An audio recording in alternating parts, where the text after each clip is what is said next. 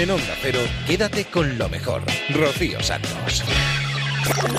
Buenas noches a todos. Yo he venido, yo no podía dejar a mi primo Serra solo y me he traído mi gallinita en pepitoria que me gusta. ¿Eso, a mí. eso lo traes ahí? Eh, ¿Eso es lo que viene en el eso Tupperware? te ha ma- Eso te ha mandado la Merce en el Tupperware, para que cenemos nosotros aquí. ¿Cómo te voy a dejar yo a ti solo? Ay, ay, ay. Sí se te va viendo y, y pagas una cena de empresa porque estamos aquí.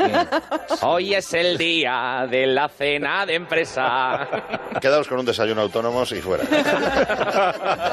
El 70% del chocolate que comemos durante todo el año lo compramos en Navidad, pero supongo que nos lo comemos a lo largo del año, porque si no es una no, no. barbaridad. Se consume mucho. Se consume ¿En aquí, aquí en la redacción. una escuela de educación infantil y primaria de Yela, una localidad al sur de Sicilia. Estaban todos los padres y los abuelos pendientes de que empezara la función navideña en el teatro cuando se desató una batalla campal.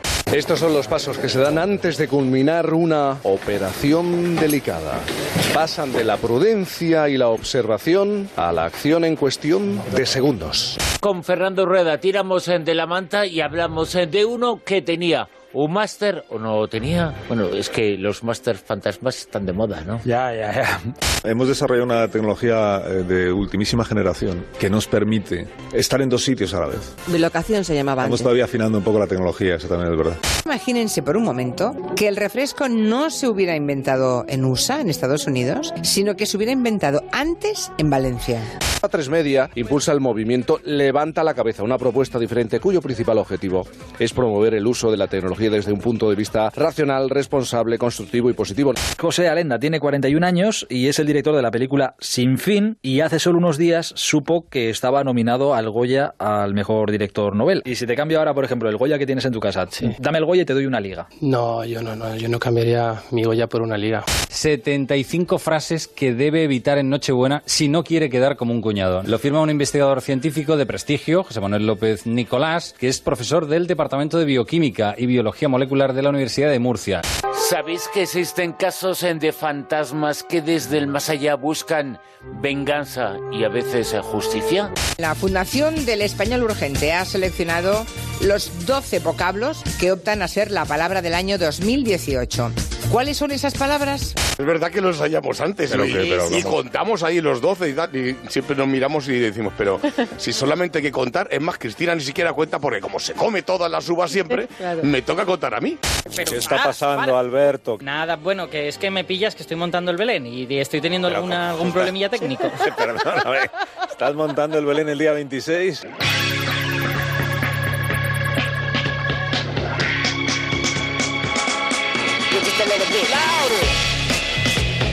En Onda Cero, quédate con lo mejor. Rocío Santos.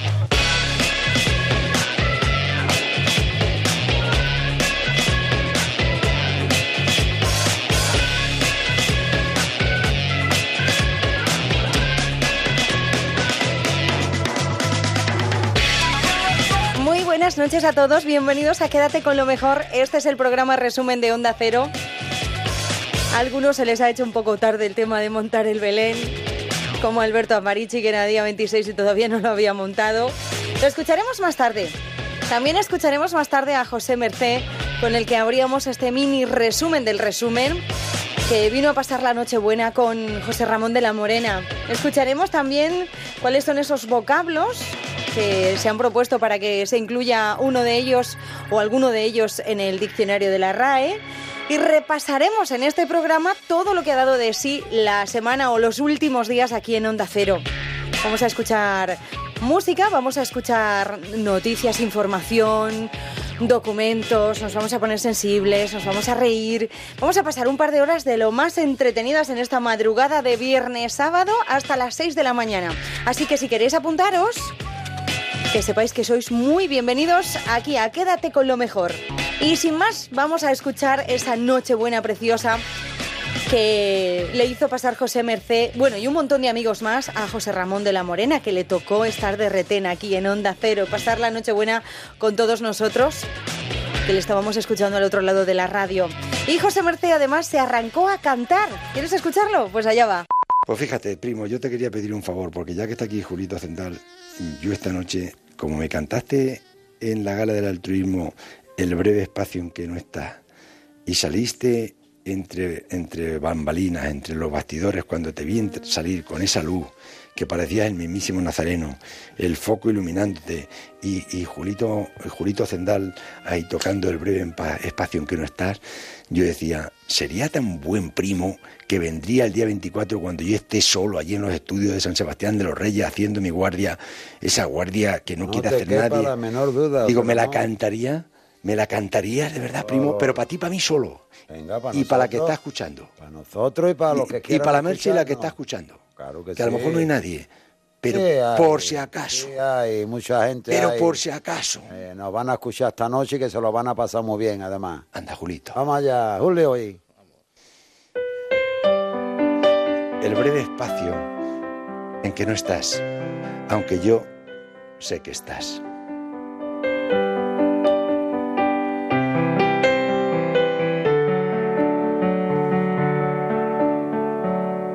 Todavía quedan restos de humedad. Tus olores llenan ya mi soledad.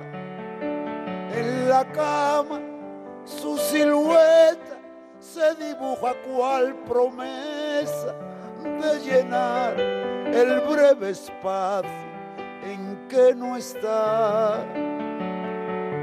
Todavía yo no sé si volverá. Nadie sabe al día siguiente lo que hará.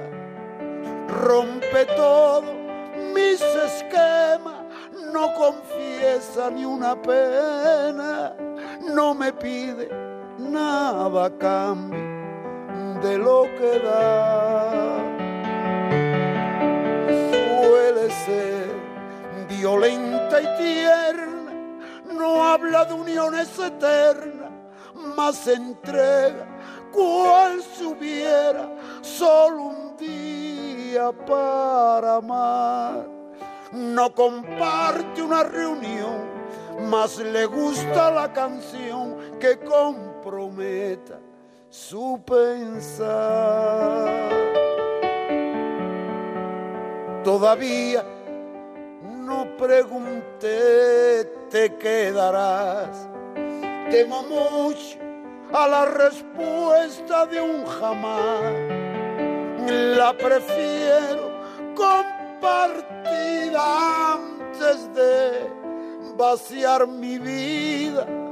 No es perfecta más, se acerca a lo que yo simplemente soñé.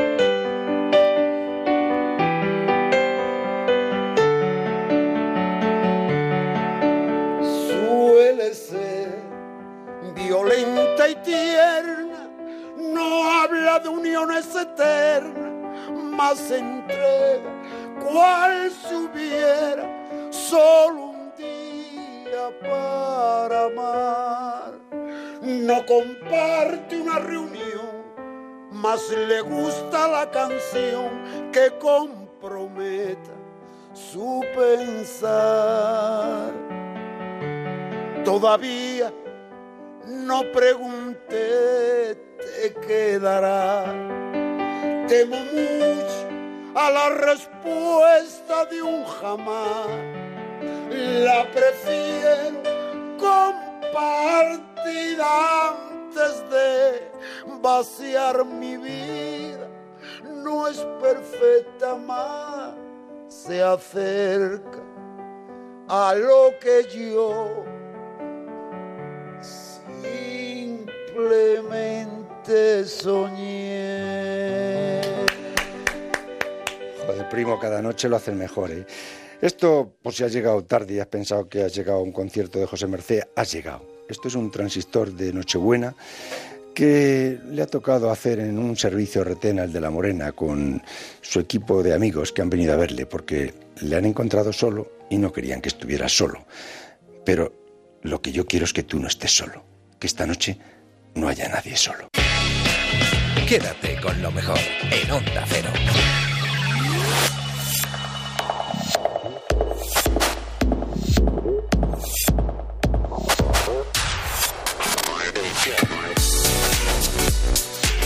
Pues ya que hemos empezado con el transistor, qué bonito, ¿eh? por cierto, cómo canta Merced, madre mía.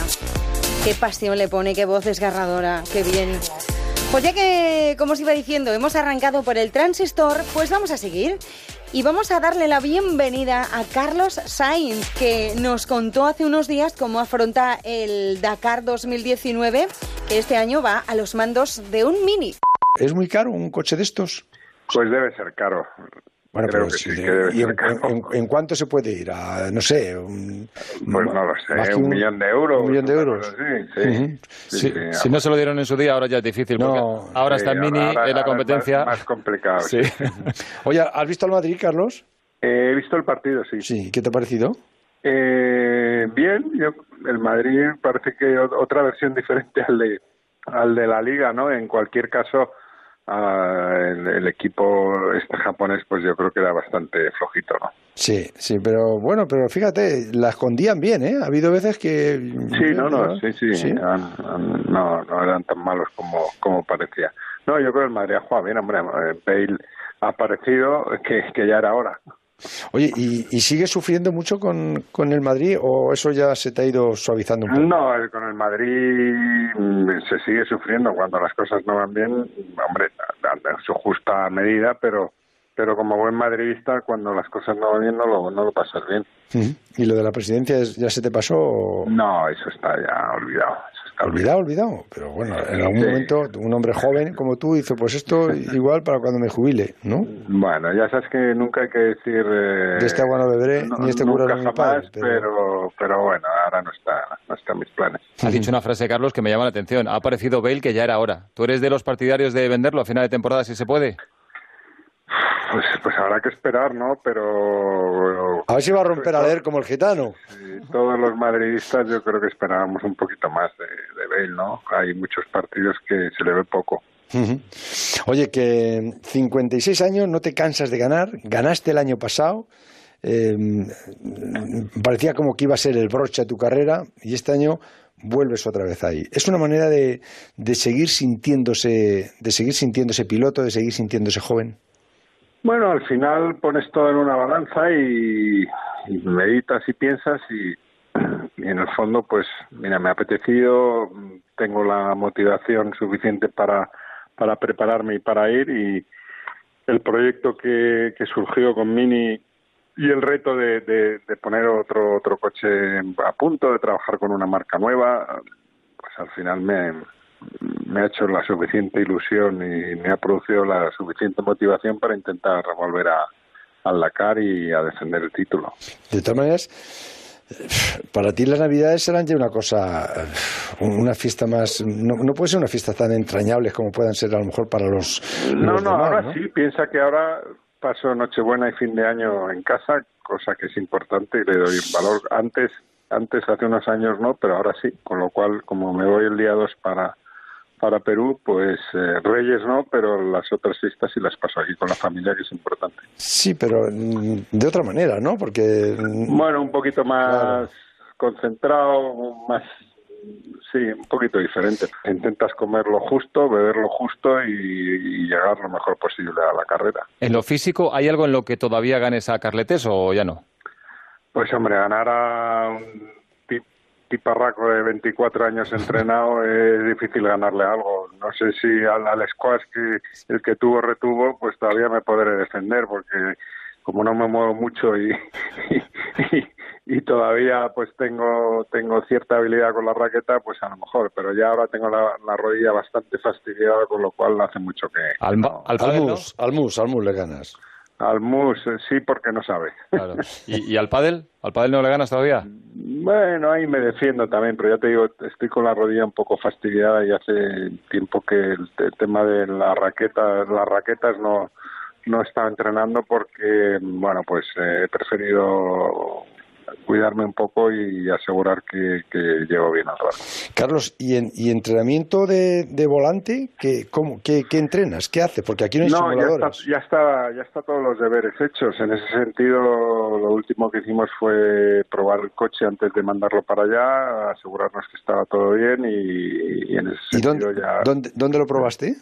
Eh, tu- tuvimos que ir a Alemania, bueno, a Austria en concreto, al lado de donde está, cerca de donde está la, fa- la fábrica donde hacen el coche y bueno, pues al final rutina de asegurarte que funcione todo bien, pero, pero- los deberes ya los deberes ya vienen hechos de, de, pues la última vez que competimos fue en el Rally de Marruecos en octubre y los test que se hicieron antes y, y justo después.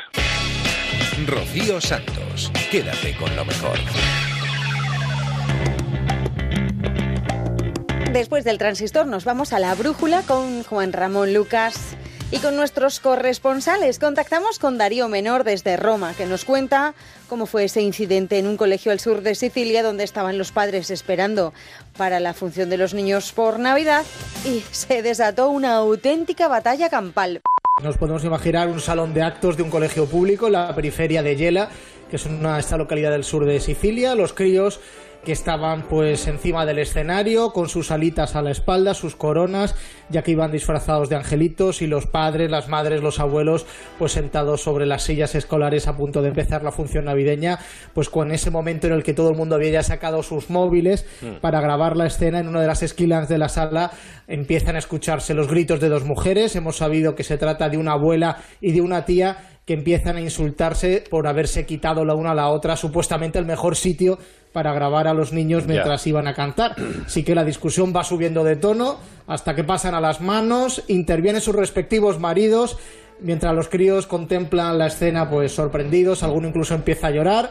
La cosa no se calma y al final pues las madres suben al escenario para llevarse a los niños en brazos antes de que la cosa acabe todavía peor y al final pues según hemos podido ver en varios vídeos de internet que ya se están publicando de la escena el salón de actos se queda hecho unos zorros con las sillas tiradas la gente pegándose y gritándose incluso alguno que dice que esto parece el Far West Pero tuvo que intervenir la policía, ¿no? Supongo. Pues sí, en un momento de lucidez alguien llamó a la policía que mandó un par de coches patrullas al colegio para intentar calmar los ánimos y los agentes, Juan Ramón, acabaron llevándose a los dos hombres y a las dos mujeres que han protagonizado el incidente.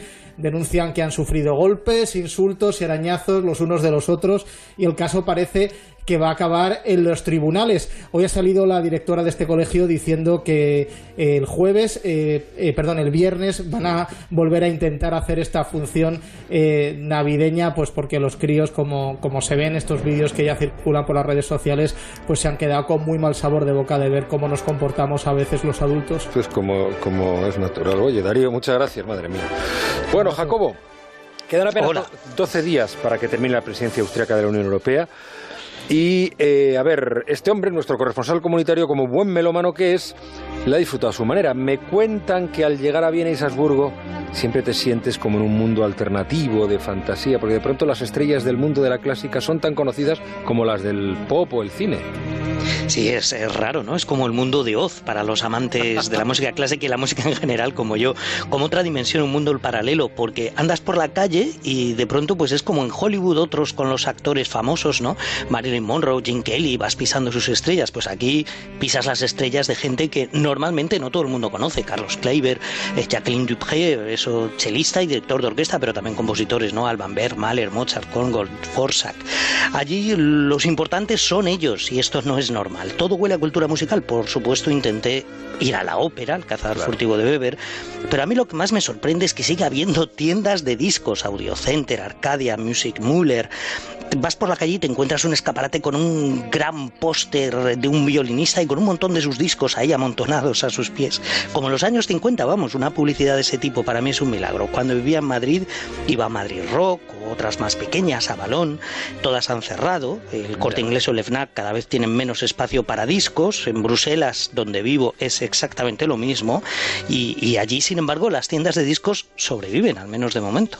Pero también cada vez hay, me imagino, menos tiendas de vinilos y CDs, a pesar de que sobrevivan. Sí, porque ya fui hace años también a Viena ¿no? y a Salzburgo y vi que había más, o sea, que, que van decayendo, esto es inevitable. Y me parece un error, ¿eh? yo te aviso, soy un friki del CD, un friki del vinilo, sobre, pero sobre todo el CD, que esto no está de moda, porque habrá un momento en el que no solo el vinilo, cualquier soporte físico nuevo del pasado tendrá un valor intrínseco que lo va a hacer irreemplazable. Y te digo por qué, porque van a desaparecer y no se van a sustituir por otro soporte físico durable. Mm, De hecho, la música desmaterializada, ¿qué ocurriría en la nube si quiebran un día las compañías ¿no? de la nube? Y luego los discos duros duran unos seis años. Un CD dura muchísimo más, te lo aseguro. Eh, ¿Me, lo aseguras porque tienes alguna eh, algún truco algún consejo que darnos para hacer que un CD te dure toda la vida? Bueno, el CD puede durar, por cierto, según algunos científicos, 776 años. Madre Desde 1979 hay CDs y todavía funcionan salvo que lo hayas tratado muy mal. Yo creo que un CD que es algo físico, algo que poseemos, algo que nos regalan y que queremos tener, hay que cuidarlo. No hay que dejarlos al sol y en lugares húmedos, mejor archivados en su caja de plástico duro, a pesar de que no sean las más bonitas, que en sobrecitos de papel ahí mal cuidados y siempre ponerlos verticales. No hacer marcas con rotulador ni poner pegatinas, no arañarlos, es una obviedad, pero tampoco en su cara superior, que es incluso más sensible, esto la gente no lo sabe. Y limpiarlos de dentro para afuera, porque si no, sí que se rayan de verdad, pero de dentro para afuera lo que hace es entrar el corrector y sigue leyéndolos. Ahora, el corrector lo que hace es música como más digital, más metálica. Para que suene analógico es mejor que no entre en juego el corrector y que el CD no tenga marcas de dedos. Y aquí hay otros trucos que no da tiempo a contar para que un CD suene mejor que cualquier música desmaterializada. Y eso que es tecnología digital de hace 40 años. Eso nos lo tienes que contar un día en el programa, ¿eh? con tranquilidad, Jacobo. No tengo miedo. Yo lo que tengo, niña, es un plan secreto que es muy difícil que no nos salga. Tengo unas bengalas y yo te quiero ver en la mañana susurrando. Una a la espalda. Yo no tengo el beso que logre que te rindas y me abraces y que todos los miedos se me vayan. Yo no tengo el arte, lo que tengo es algo que en la piel me he tatuado alma. Y yo no tengo nada, si me da vuelta los bolsillos,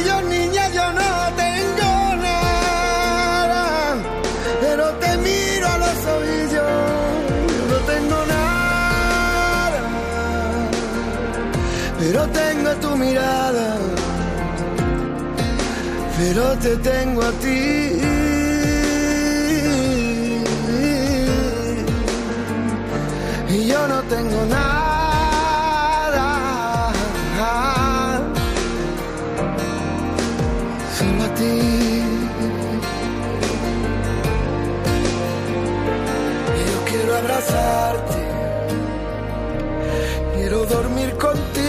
despertarme abrazando de la espalda para no olvidarme. Lo único que quiero es que tú me nombres y que todos los miedos se me vayan. Yo no tengo nada, lo que tengo es algo que en la piel me tatuado alma. Tengo nada, si me da vuelta los bolsillos, niña, yo no tengo nada, pero te miro a los oídos, no tengo nada, pero tengo tu mirada, pero te tengo a ti.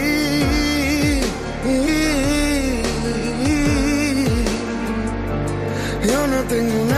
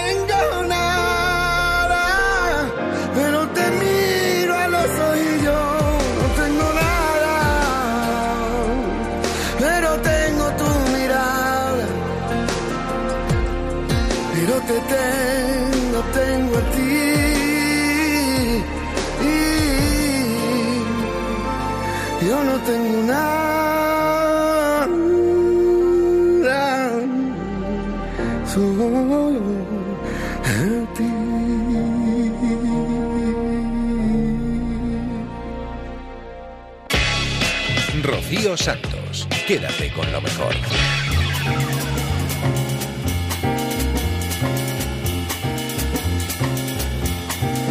Pasamos a La Rosa de los Vientos con Bruno Cardeñosa, Silvia Casasola y Fernando Rueda, que tira de la manta y nos habla de un conflicto internacional que ha mantenido en prisión a un estudiante de doctorado de la Universidad de Durham. Vamos a intentar arrojar luz sobre una disputa internacional durante la cual ha estado encerrado en prisión el inglés Matthew Hedges, un estudiante de doctorado de la Universidad de Durham.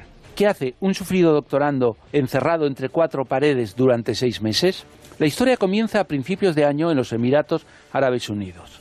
Matthew, de 31 años, se desplaza hasta Abu Dhabi para buscar información sobre su tesis doctoral relativa al impacto de la primavera árabe en la estrategia de seguridad de los Emiratos.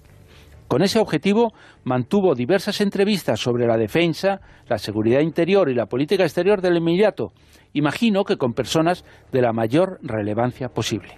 Es lo lógico cuando un doctorando está llevando a cabo una investigación universitaria para poder presentar un trabajo original que aporte información valiosa al campo de la ciencia en el que trabaja. Pero algo no estaba calculado por Matthew. O quizás sí. Ocurrió el pasado 5 de mayo cuando iba a tomar un avión en Dubái que le llevaría de regreso a casa. La policía le arrestó. Lo acusaron de lo que oficialmente denominaron espionaje en beneficio de un país extranjero, o dicho de una forma más vulgar, de trabajar para el MI6, el Servicio Secreto Inglés. Seis meses después nos enteramos de que en un juicio que duró menos de cinco minutos, sin la presencia de su abogado defensor, viva las garantías judiciales, fue condenado a cadena perpetua. Pero, como era de esperar entre dos países que mantienen buenas relaciones, la presión de los gobernantes británicos sobre la monarquía de Abu Dhabi llevó a la concesión de un indulto. Ninguna de las dos partes cambió su versión. Para los ingleses era un doctorando, para los árabes un espía. ¿Qué fue lo que de verdad sucedió? Lo más probable es que Matthew fuera a hacer el trabajo de campo de su tesis a Abu Dhabi, pero que sea un agente, un analista o un colaborador del MI6. Disponer de la tapadera real de una tesis te abre muchas puertas. Tus preguntas atrevidas solo tienen un objetivo científico y tus conclusiones son para defender un trabajo ante un tribunal. Además, parece que Matthew terminó reconociendo su papel de espía ante la policía local. Hace 27 años, cuando yo estaba investigando para mi primer libro La Casa, tuve que hablar con algunas personas, como el expresidente del gobierno, Leopoldo Calvo Sotelo, a los que oculté mi fin último y usé como tapadera que estaba preparando mi tesis doctoral. Cuando publiqué el libro le envié un ejemplar pidiéndole disculpas por mi mentirijilla. Matthew y yo somos así, solo que él casi se pasa el resto de su vida encerrado en una celda de Abu Dhabi. En Onda Cero, quédate con lo mejor. Rocío Santos.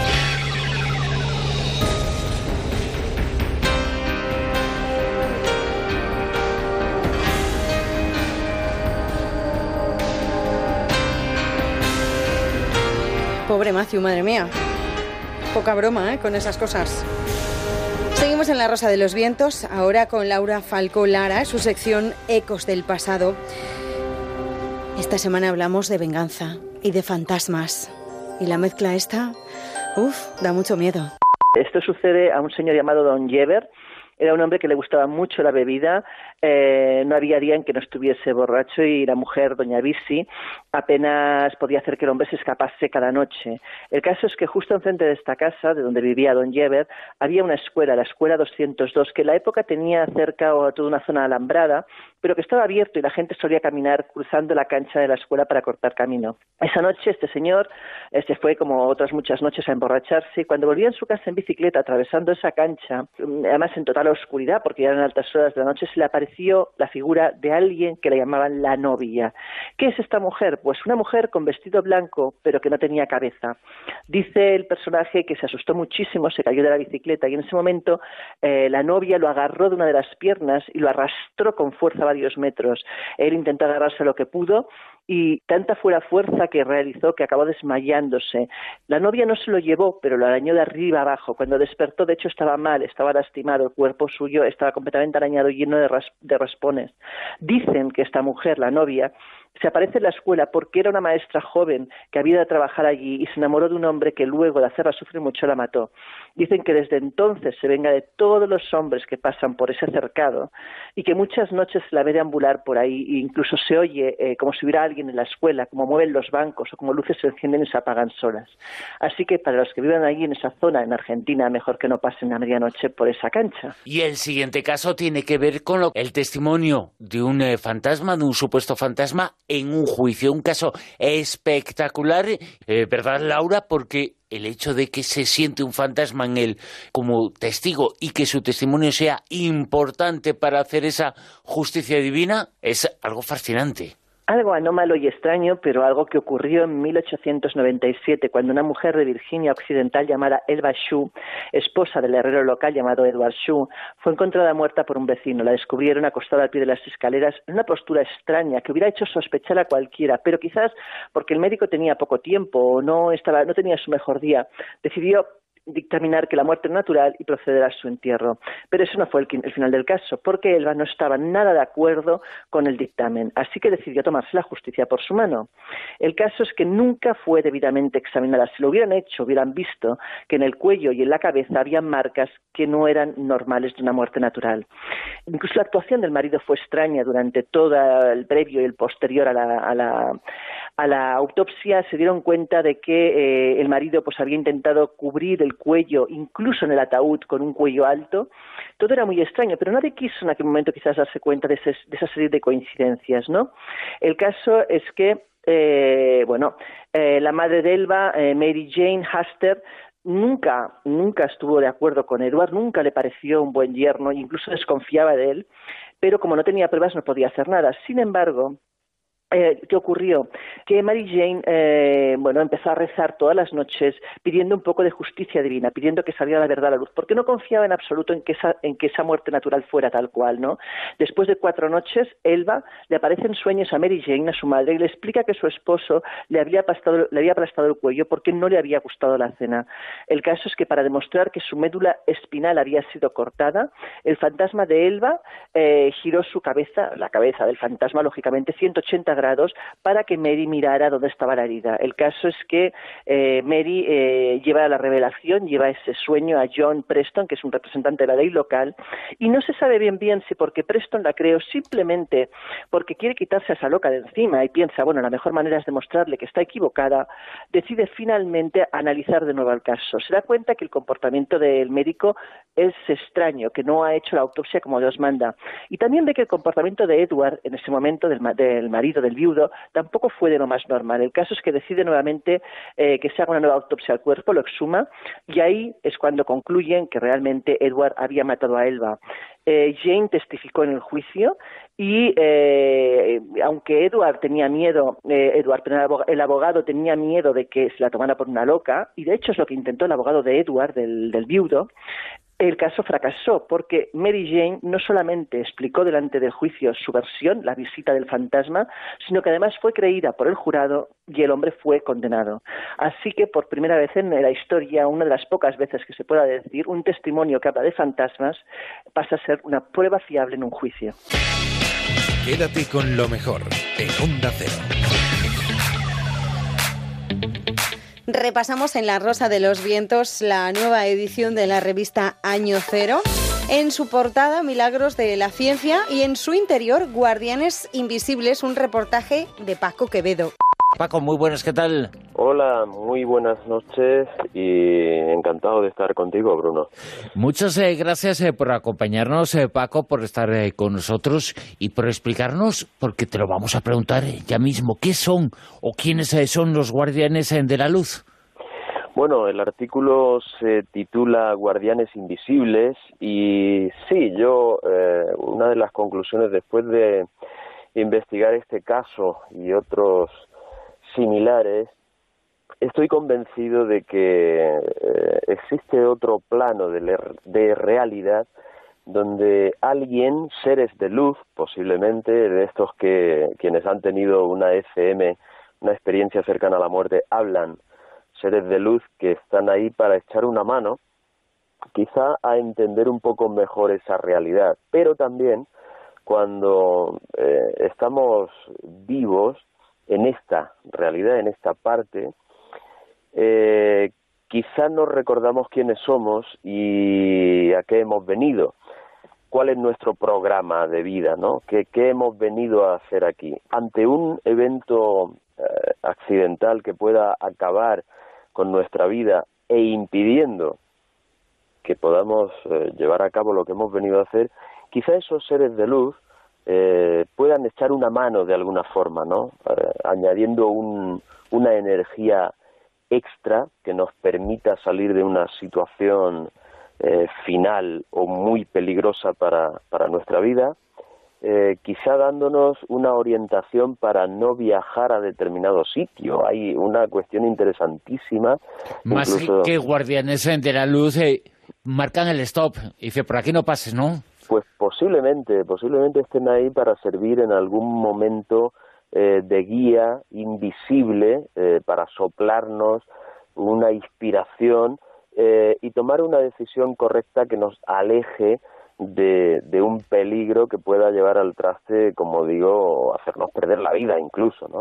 Es Vienen a ser algo así como eh, ángeles guardianes, ¿no? Pues sí, el famoso ángel de la guarda, ¿por qué no? Eh, claro que sí. Aunque también podría ser eh, que nosotros, eh, cuando, imagínate, ¿no? Damos veracidad a esto de que una vez muertos accedemos a otro plano de existencia donde continuamos viviendo en, eh, con nuestro cuerpo astral, en ese plano de energía, pero que somos capaces de ver esta parte de la realidad, el plano físico. ¿Y hay ¿A qué no te testimonios eh, de personas que hayan visto a esos eh, guardianes? Eh, sí, sí, claro que hay, hay muchísimos testigos eh, de, de avistamientos, como te digo, encuentros, sobre todo en experiencias, en, en experiencias cercanas a la muerte. Gente que ha visitado ese otro lado y ha vuelto, ¿no? Y ha contado que ahí se han encontrado con seres de luz que les han asesorado para, bueno, mantener la calma o para explicar un poco de, cómo funciona, qué hacen allí, por qué, o que se han encontrado con familiares fallecidos que te decía anteriormente. A lo mejor esos ángeles de la guarda somos nosotros mismos, una vez fallecidos, que nuestra ocupación en ese otro lado de la realidad, en ese plano energético, sería que quienes estamos aquí aprendiendo a descubrir quiénes somos, un espíritu en evolución viviendo una experiencia física, humana, por decirlo de alguna manera, a lo mejor en ese otro plano nos ocupamos de echar un cable ante una determinada situación eh, peligrosa final para, para la vida, como en el caso que relato en el artículo, ¿no? Una pareja que está empezando su vida y que eh, tienen un proyecto, un trabajo, una, un deseo de tener hijos. Eh, hablamos de gente que tenía 18 años apenas. Y viene un accidente y te puede borrar de un plumazo todo eso que te queda por vivir. Alguien desde el otro lado, quizá familiares fallecidos, desencarnados, quizá ese ángel de la guarda, esos seres de luz, añaden un poco de energía extra para que salgas por tu propio pie de esa situación y, bueno, pues conserven la vida, ¿no? Y con ello puedas acabar tu programa vital, venir a aprender lo que has venido a aprender a este, a este plano físico. Pienso así. Para empezar, diré que es el final. No es un final feliz, tan solo es un final. Pero parece ser que ya no hay vuelta atrás. Solo te di diamantes de carbón. Rompí tu mundo en dos, rompí tu corazón y ahora tu mundo está burlándose de mí.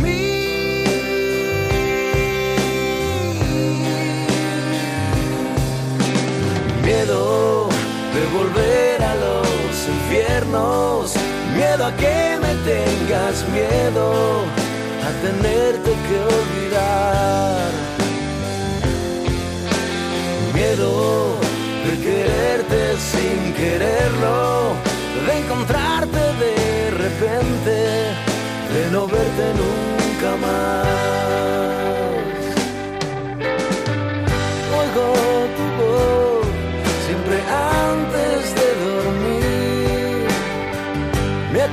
Acuesto junto a ti y aunque no estás aquí, en esta oscuridad, la claridad eres tú.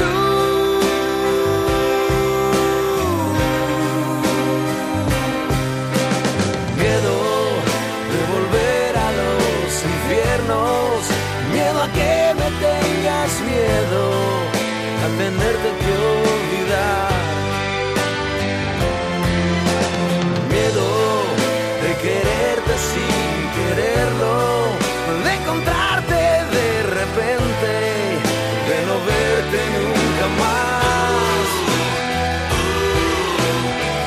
Sé que es el final, no habrá segunda parte. Y no sé cómo hacer para borrarte.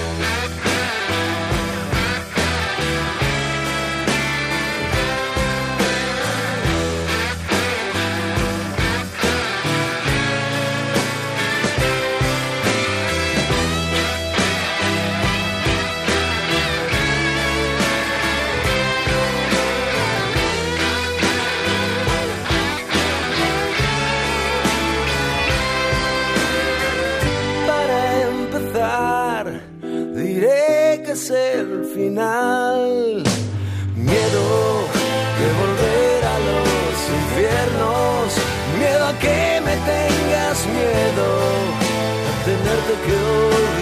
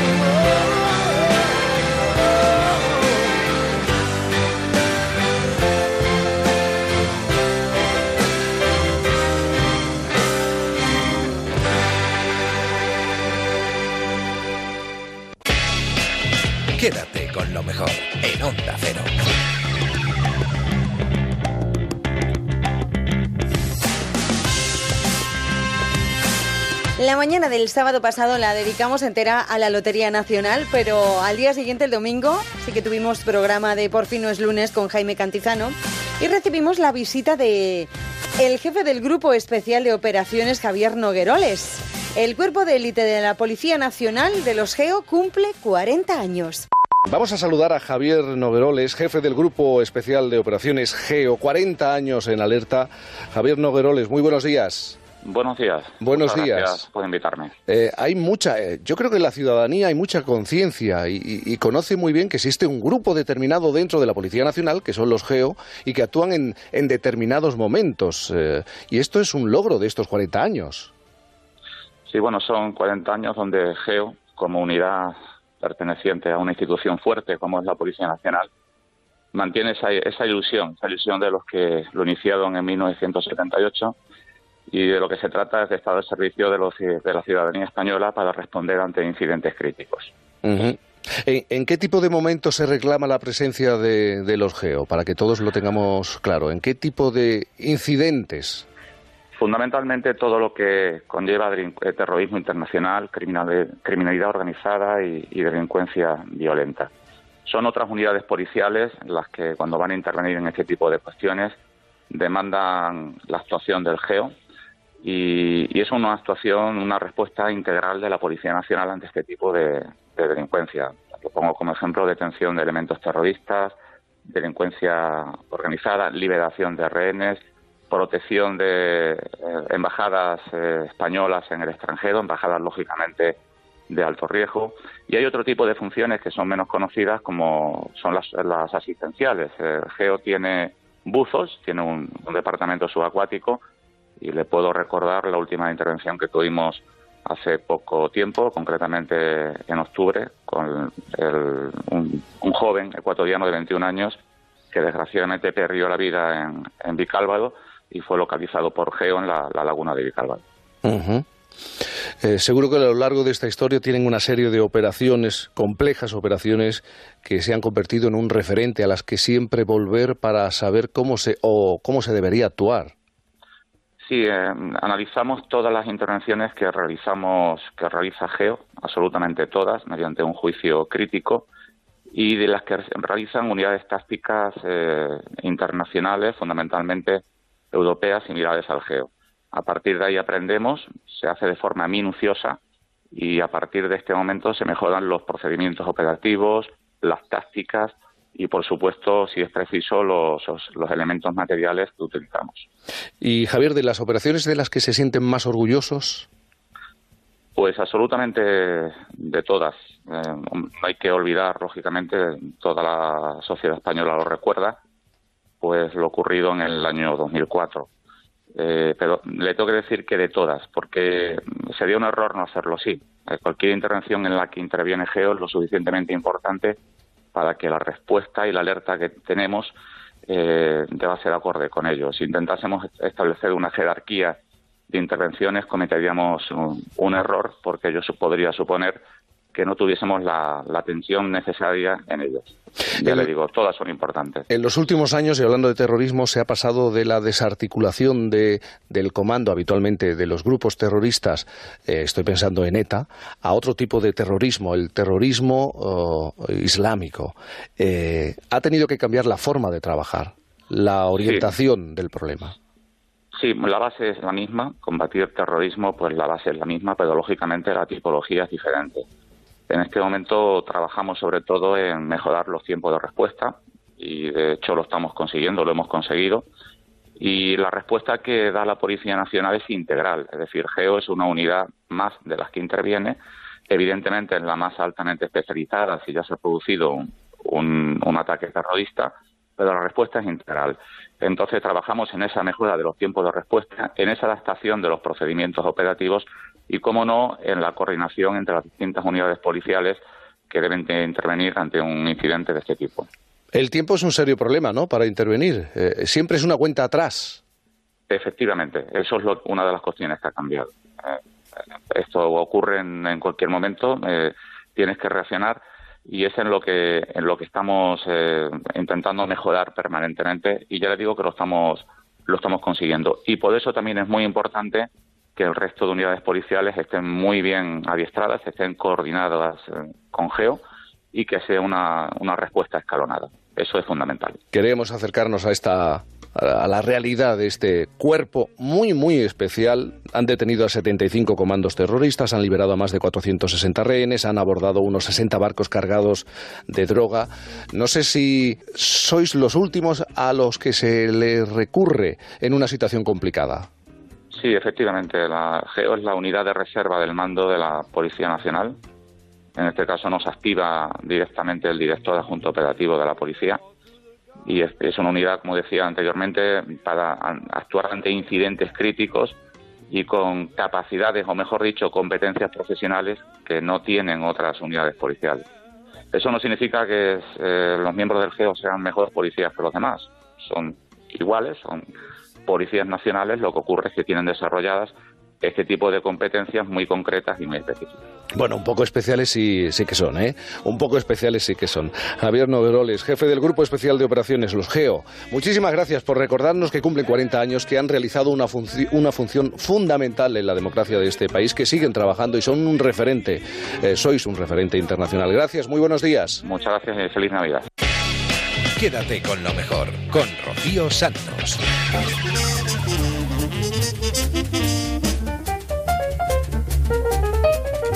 ¿Sabíais que la casa en la que Miguel de Cervantes Saavedra murió está en Madrid, en el céntrico barrio de las Letras? Ahí mismo, en el portal, solo hay una placa que así lo dice. No hay nada más. Solamente hay una placa. Y en el lugar donde estuvo su casa hay una zapatería ortopédica. Pedro Arzuaga es biólogo, historiador, profesor de ciencias naturales en el Instituto Mariano José de Larra y sobre todo es defensor de una casa de Cervantes en Madrid. Pedro, buenos días. Hola, buenos días. Buenos días. Si uno se para durante algunos minutos frente a la casa donde, donde vivió, murió Miguel de Cervantes, algunos turistas se acercan curioseando y preguntando si ese es el lugar. Sí, sí, así es, efectivamente. Siempre hay grupos allí y, como muy bien ha dicho, llaman a los timbres y preguntan cuál es el horario de visitas. Y se hacen fotos y demás delante de la tienda, así es. Pero no se van a encontrar con ninguna, apenas una referencia, la de la placa. Eh, la de la placa que además está donde no estaba la puerta en tiempos de Cervantes.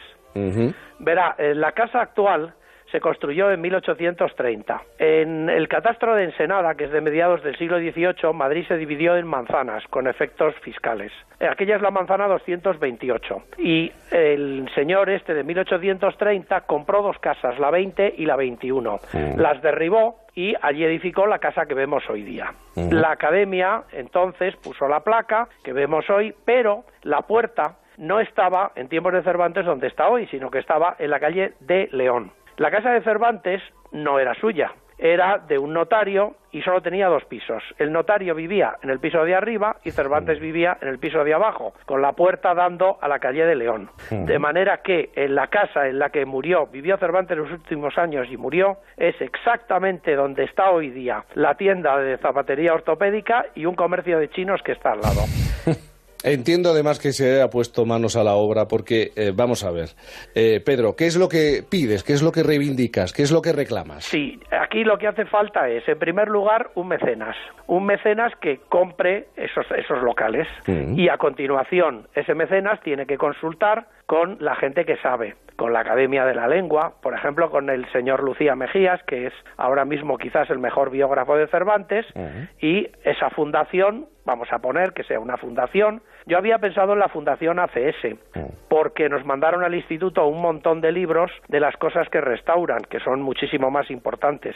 Entonces, con el consejo de la academia, de Lucía Mejías o de los que saben, que no es mi caso, yo solo soy biólogo, pues allí montarían la casa de Cervantes en Madrid, como está la de Shakespeare, como está la de Cervantes en Valladolid, la casa de Colón en Valladolid, la de Cervantes en Alcalá de Henares, pero mucho más barato y mucho más sencillo. Claro, porque en el caso, por ejemplo, de la casa donde nació Cervantes, en Alcalá de Henares, fue el ayuntamiento quien eh, hizo el esfuerzo y compró... En eh, 1941, cuando no había ni para comer. Entonces compraron no solo la casa, sino que compraron el solar contiguo.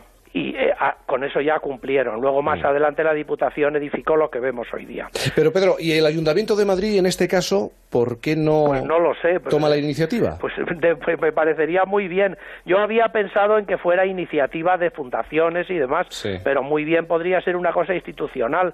El que dice el ayuntamiento, dice la comunidad, dice el Instituto Cervantes, etcétera. La Academia de la Lengua no tiene medios económicos para hacerlo. Puede prestar su asesoramiento científico, pero no tiene medios económicos. Está perfectamente localizado el lugar donde, donde vivió Cervantes No hay en la Madrid. menor duda. No hay la menor duda. Bueno, vivió en muchas casas, Sí, sí, pero sí, esta sí. es la última. Esta fue la última y donde eh, murió. Yo quiero volver a, a ese hecho gravísimo. Ocurrió en 1833. El dueño en aquel momento de, de los dos edificios tira lo que existía, aunque eh, se tuvo que enfrentar también a, a la reacción de, de, parte del pueblo de Madrid, ¿no? Y de Fernando VII. El propio Fernando VII le dijo que le compraba la casa. Eso lo cuenta Mesonero Romanos en sus memorias de un setentón. Dice que el rey le dijo que le compraba la casa y él dijo, bueno, este señor se creerá que yo no sé que aquí vivió Don Quijote. Y se salió con la suya y la derribó. Pero claro, es una casa de dos pisos, la actual tiene cuatro. Entonces, visto desde el punto de vista de aquella época, el hombre había comprado dos casas y claro, era puro negocio, nada más. Pero Pedro, ¿esto es un empeño tuyo personal o...? Sí, la verdad es que se le ocurrió a mi madre. Mi madre es licenciada en arte y entonces nos paseamos mucho por esa zona. Y un día lo comentó. Y entonces digo yo, sí, pero es que no queda nada de la casa de Cervantes. Claro, luego lo pensé mejor y digo, eso, eso justamente es lo gordo, que no hay nada de Cervantes aquí.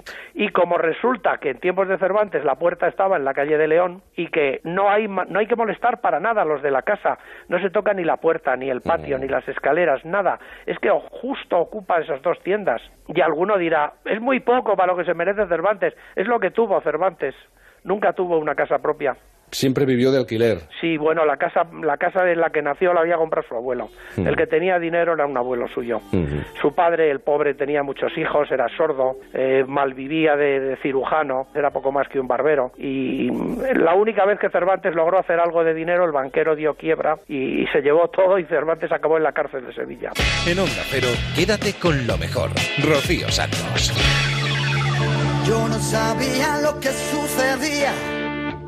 Me sentía triste y agobiado, tan deprimido que tenía la cabeza llena de pájaros disecados. Tengo algo amargo para cada día, tengo un final para cada verano. Tengo una esquina junto a mi rodilla, tengo el problema para el resultado. De mis heridas, que me importa si es mentira, la verdad es que me hacen daño. Si el corazón se te hace migas, la tristeza cada día viene y come de tu mano. Sé que tengo que olvidar este frío mes de enero.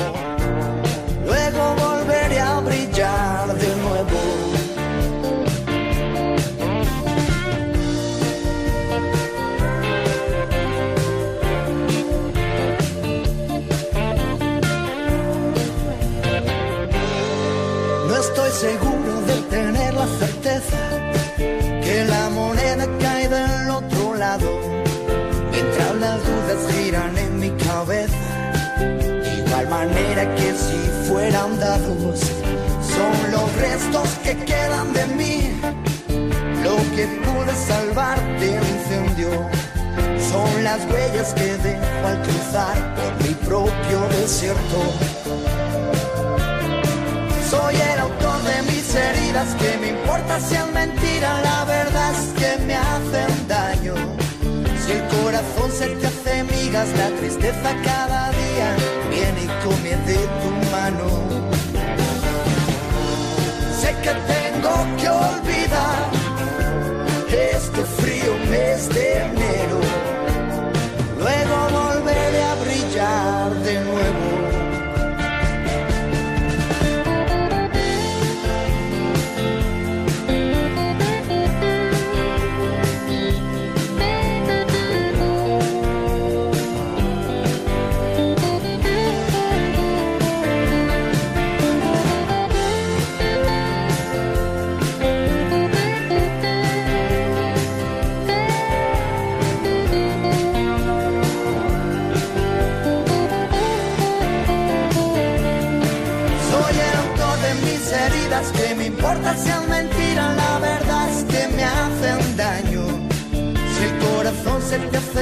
La tristeza cada día viene y come de tu mano. Sé que tengo que olvidar este frío mes de enero.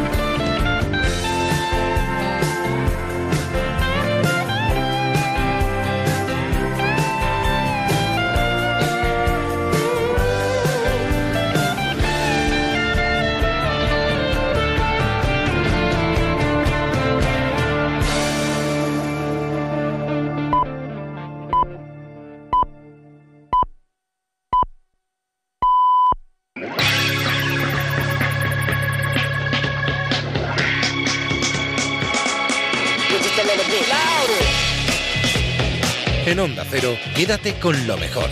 Rocío Santos.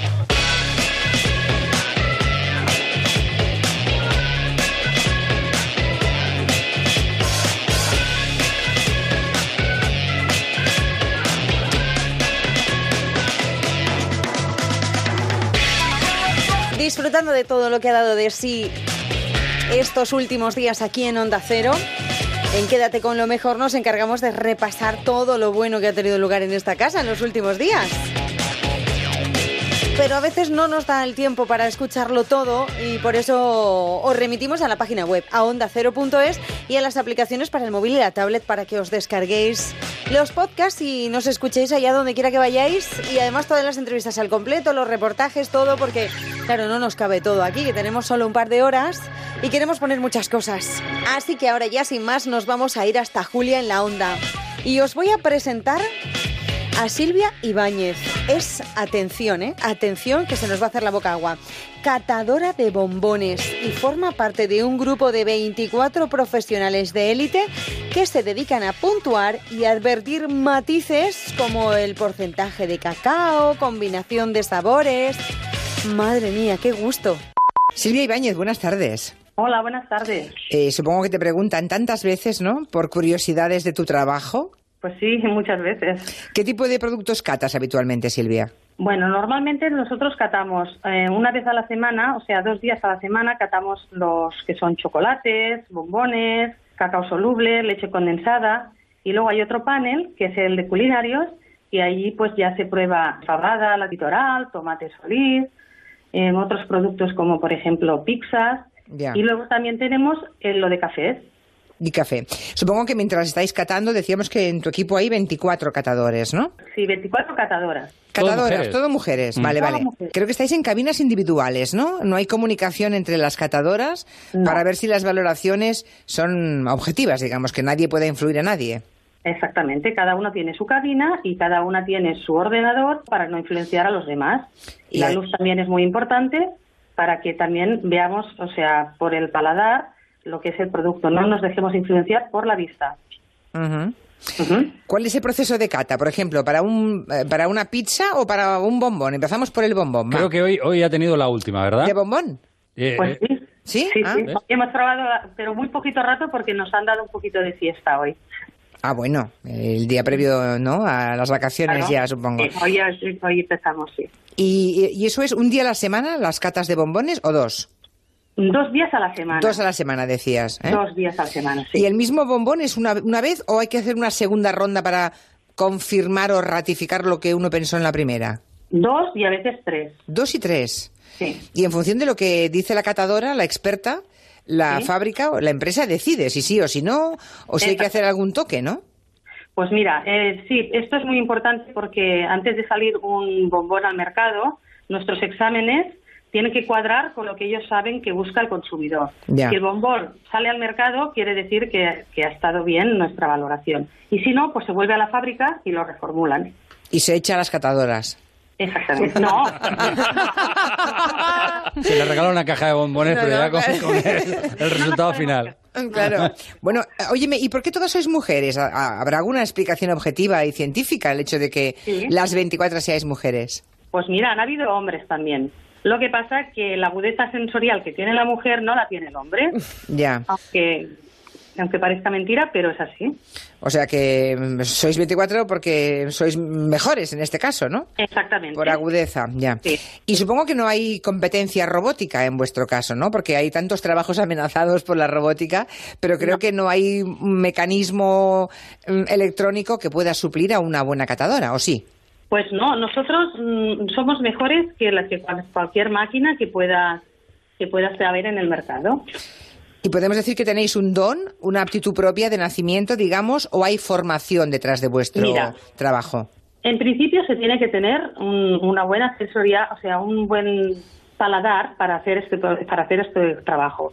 Pero también la verdad es que nos nos hacen muchos exámenes y cada semana normalmente también tenemos estas pruebas para saber los niveles de pues si es salado, de dulce, de amargo, en diferentes niveles.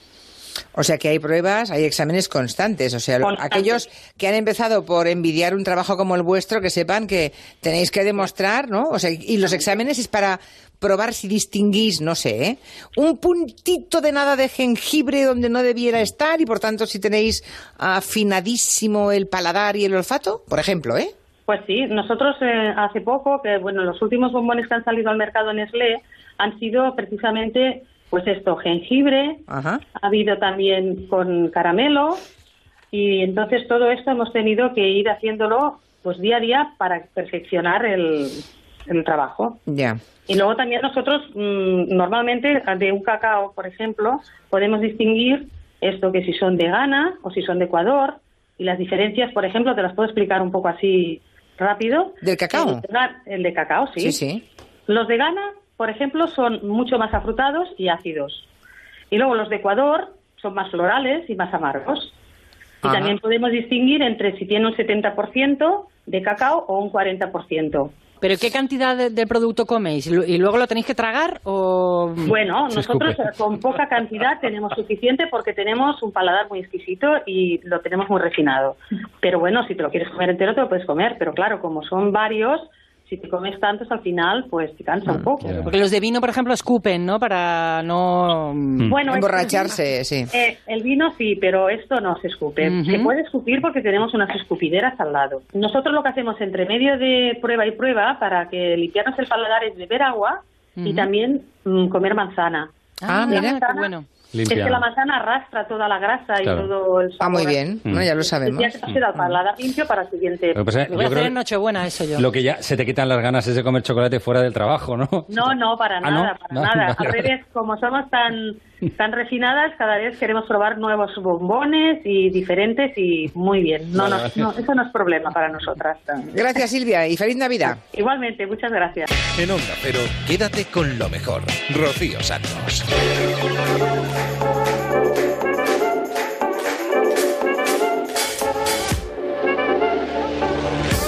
La boca agua, ¿eh? Os lo he dicho. Madre mía, todo el día catando bombones y chocolates. ¡Ay, qué delicia! Por Dios. No se puede considerar trabajo eso, ¿verdad? Como lo de estar aquí delante de este micrófono. Tampoco lo considero trabajo porque es un placer absoluto.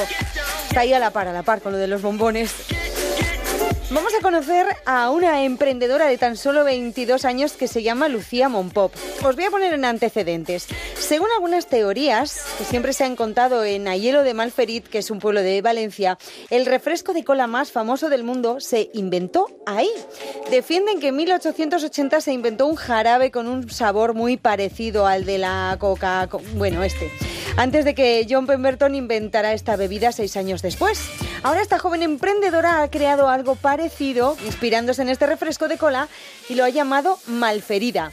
Y lo ha hecho con la ayuda de una aceleradora de empresas impulsada por el dueño de Mercadona, por Juan Roch, que desarrolló su producto y modelo de negocio. Dicen que Malferida sabe a infancia, a nuez de cola y a hojas de coca de Perú. Aunque si recordáis también los polos flash, aquellos polos de verano que se rellenaban y ponías en el congelador, dicen que también sabe a eso.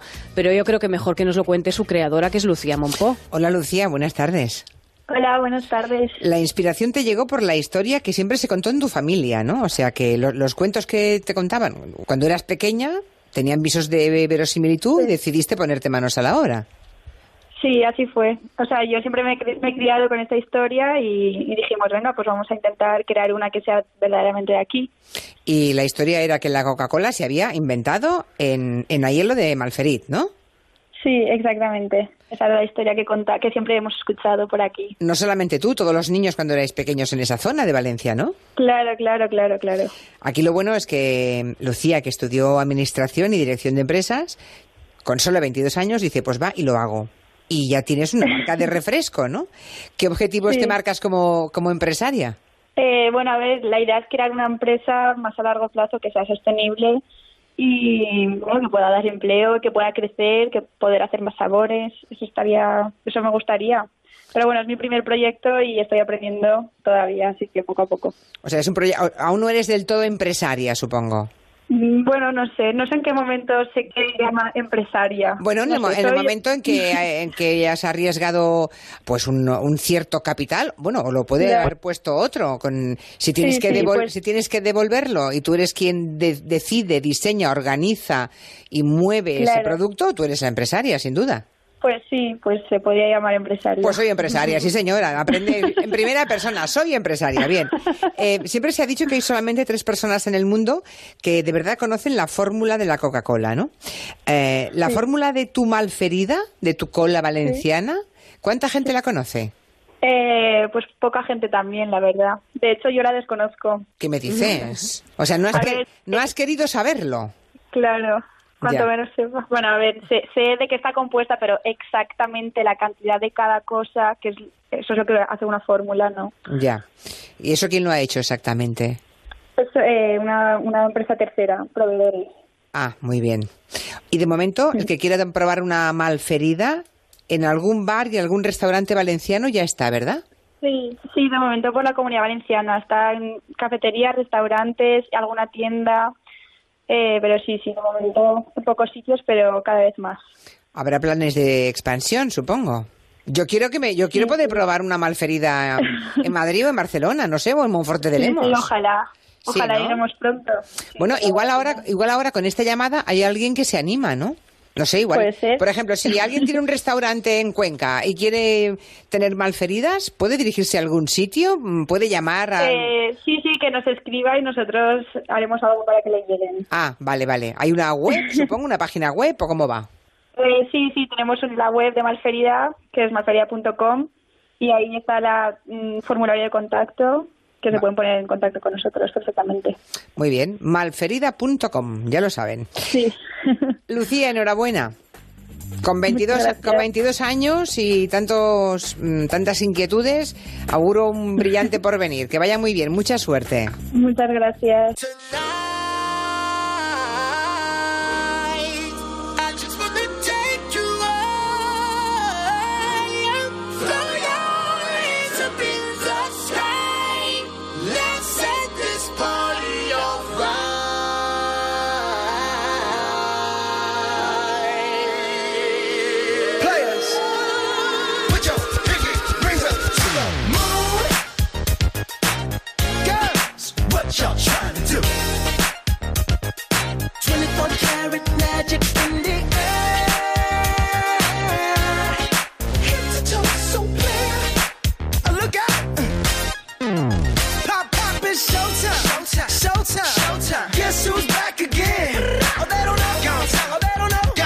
Bet they know as soon as we walk in. Showed up. I'm wearing Cuban links. Yeah. Designer mix. Yeah. Inglewood's finest shoes.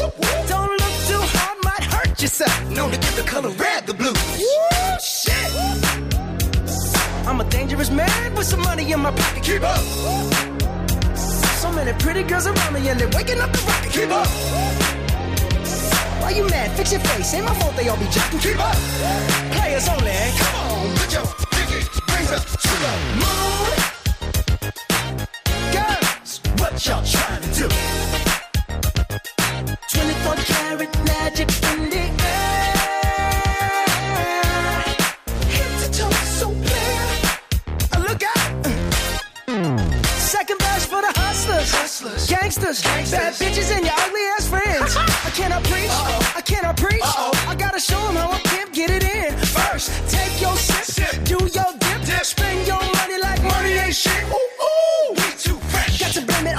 Jesus. Hashtag blessed. They ain't ready for me. Uh.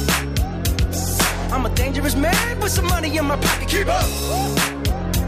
So many pretty girls around me and they're waking up the rocket. Keep up. Why you mad? Fix your face. Ain't my fault they all be jocking. Keep up. Players only. Come on, put your pinky rings up to the moon. Girls, what y'all trying to do? What you trying to do? 24 karat magic in the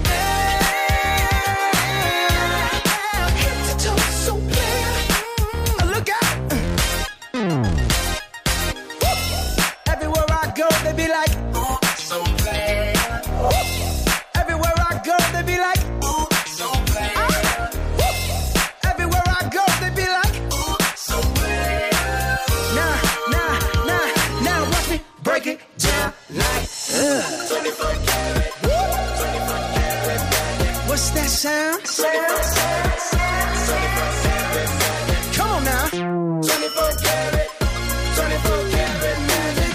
Don't fight the feeling, invite the feeling, just put your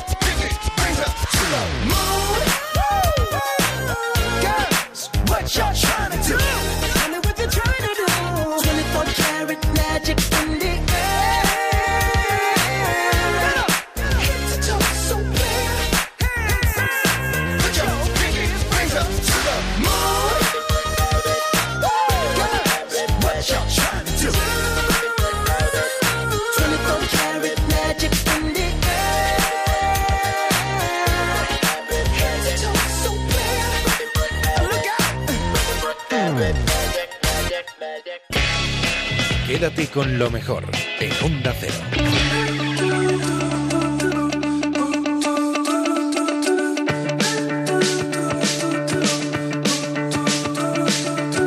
El otro día, la Fundación del Español Urgente seleccionó los 12 vocablos que optan a ser la palabra del año 2018.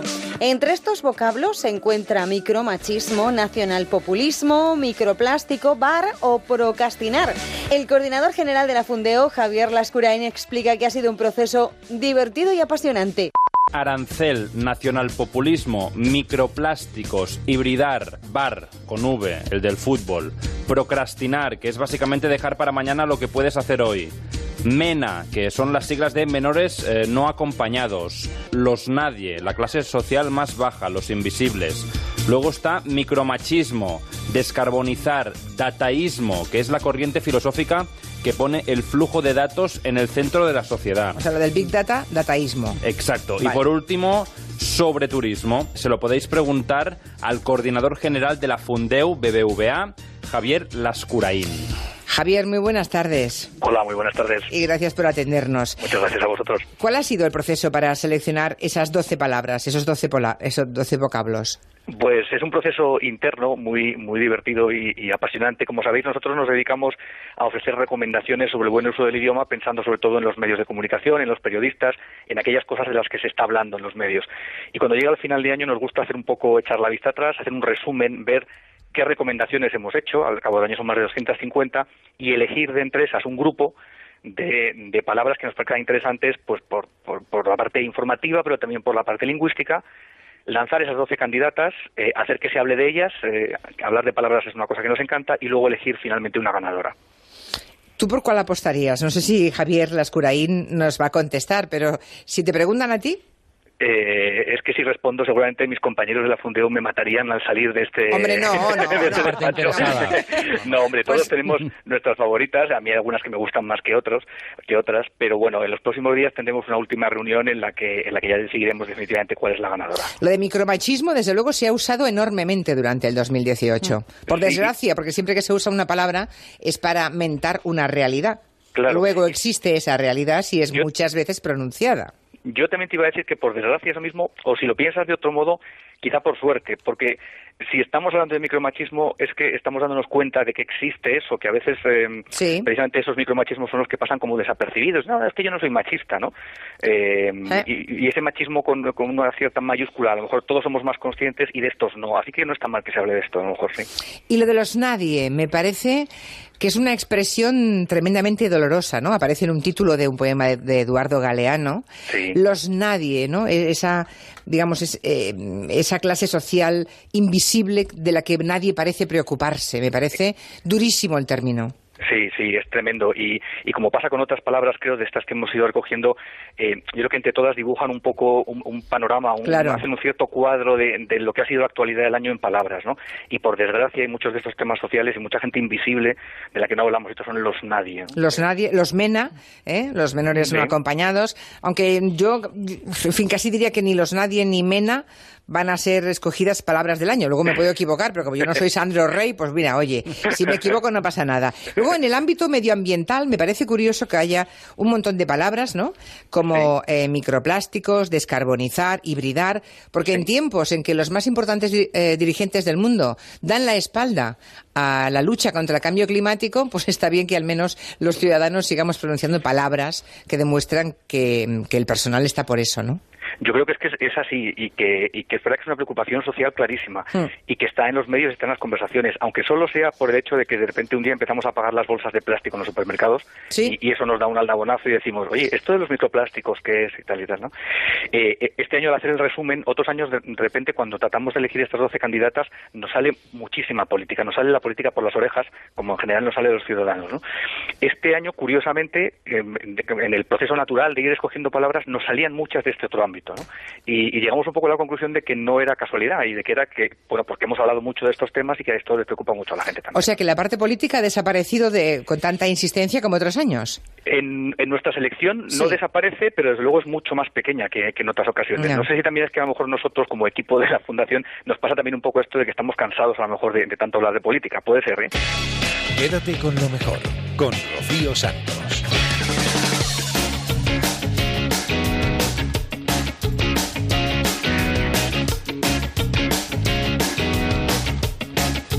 Estos días de fiesta hay que tener mucho cuidado en las reuniones familiares con lo que se dice, lo que se habla, no meterse en jaleos, ni en política, ni en camisas de once varas, porque pueden acabar como el Rosario de la Aurora.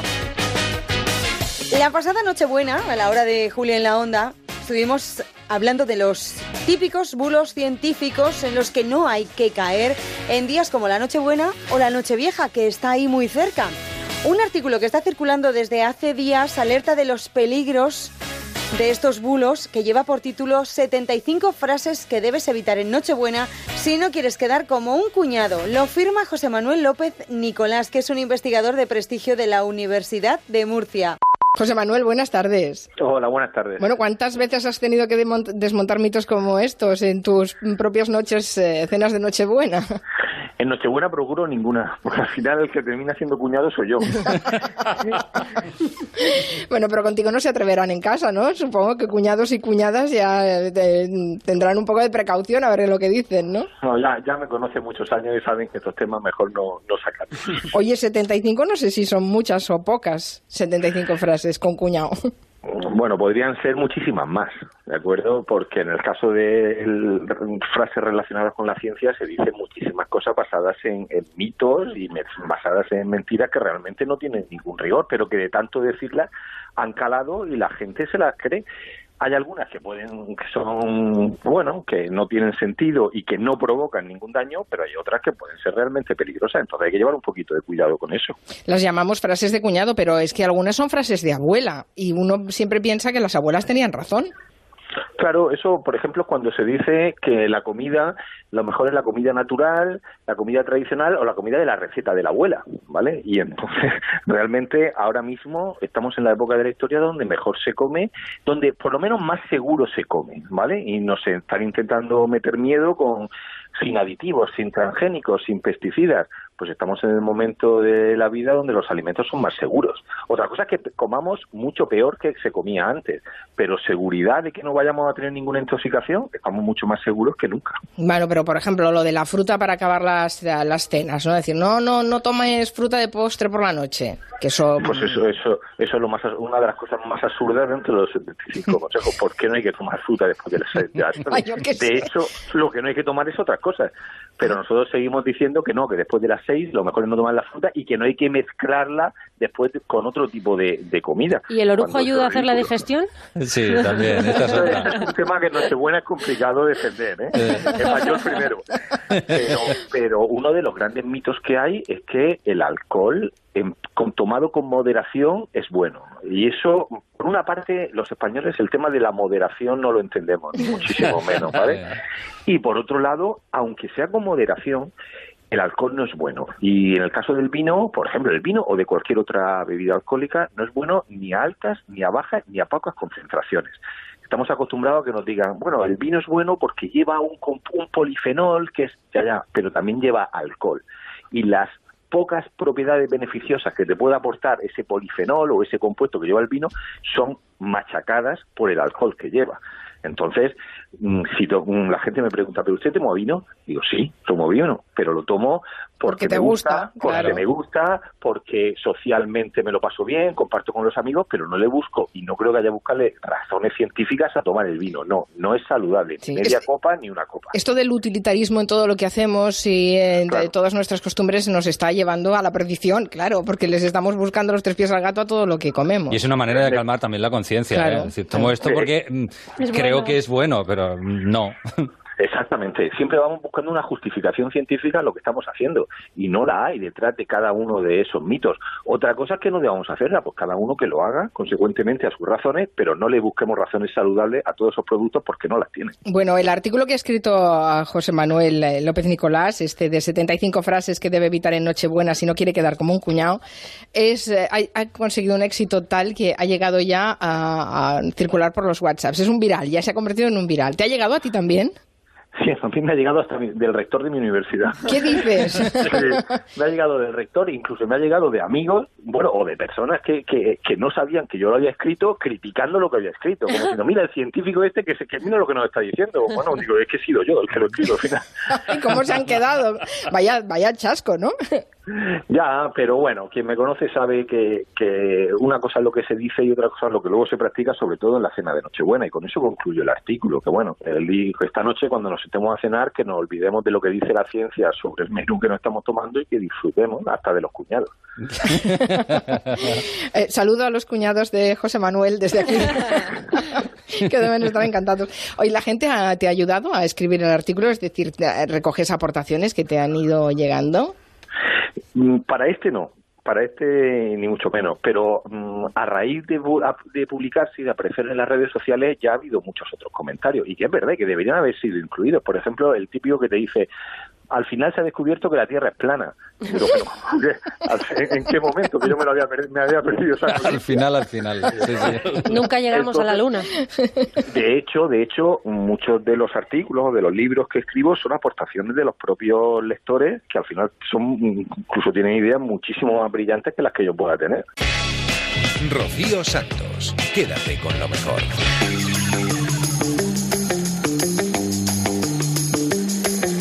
Estupendos esos consejos para no quedar como un cuñado en las cenas familiares. Pero ¿qué pasa con las cenas de empresa? Porque a lo mejor todavía no habéis cenado con vuestros compañeros este año. También aplicable a la comida de empresa. Bueno, pues en más de uno hemos llamado a nuestro coach para comidas y cenas de empresa navideñas, Enrique Canteo, más conocido como Leo Harlem, que nos cuenta en exclusiva qué es lo que no se debe de hacer en estos eventos.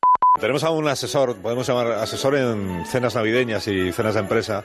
Asesor, Eh, sí. ¿le podemos llamar asesor, señor asesor? Prefiero la expresión coach. Coach. Soy coach de cenas y comidas navideñas. Ah, muy bien, muy bien. El coach, entonces. Correcto. Responde usted al nombre de. Enrique, Enrique Canteo. Perfecto. Que viene a presentarnos a un libro que se llama Cómo evitar que una borrachera acabe con tu fulgurante carrera. Está publicado por Libros para Lunáticos.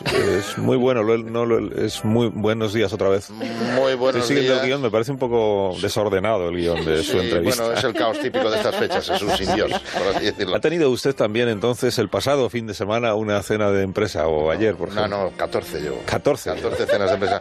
Es que me empotro en cenas de empresa de diferentes compañías para evitar situaciones delicadas. Ah. Me contratan para que hoy lunes todos los empleados puedan ir con dignidad Hoy íntegra su puesto de jueves, trabajo. pero estoy de Hoy acuerdo. es jueves, Sí. pues me ha dado un calentón. Igual que- Imagínate, fíjate, fíjate, estoy ya estoy con, con calendarios de otro año. Pero Igual, igual es que le íbamos a haber entrevistado el lunes, ¿es posible? pues, es una posibilidad, pero tengo que soltarlo porque tenía un desayuno, una reunión, un almuerzo, estoy que no paro. Y es eso, me contratan para que no haya demasiado descontrol. En mi libro doy las claves de todo lo que hay que hacer para que no tengas problemas. Sí, bueno, pero aváncenos algo, ¿no? Porque seguro que hay eh, oyentes que están todavía a tiempo de aplicar sus sabios consejos. Por supuesto, y si no, esto como va a seguir el próximo año con la misma dinámica, pues lo, lo tienen adelantado. Eh, de, que, de que cuento mi libro se basa en mi propia experiencia. Antes de ser coach, trabajé en 11 multinacionales diferentes y de todas ellas fui despedido después de liarla en este tipo de eventos. En las cenas y comidas de empresa. La copita de Navidad, ese vermú tonto, caí en un pozo profundo, pero me reinventé como coach para compartir mi sabiduría. Y tengo algunos capítulos de mi libro que doy claves útiles en estas situaciones en las que todo el mundo se reconocerá. O sea, es como el hermano mayor de, de las cenas de Correcto, empresas, ¿no? correcto. Ha caído, pero se ha levantado y ahora da clases. Exactamente, ese es el tema. He caído, pero muy al fondo. Eh, y, y hay temas, el juego de las sillas, por ejemplo, este capítulo, ¿dónde sentarse? Que parece una- un asunto baladí, pero puede importante, ¿no?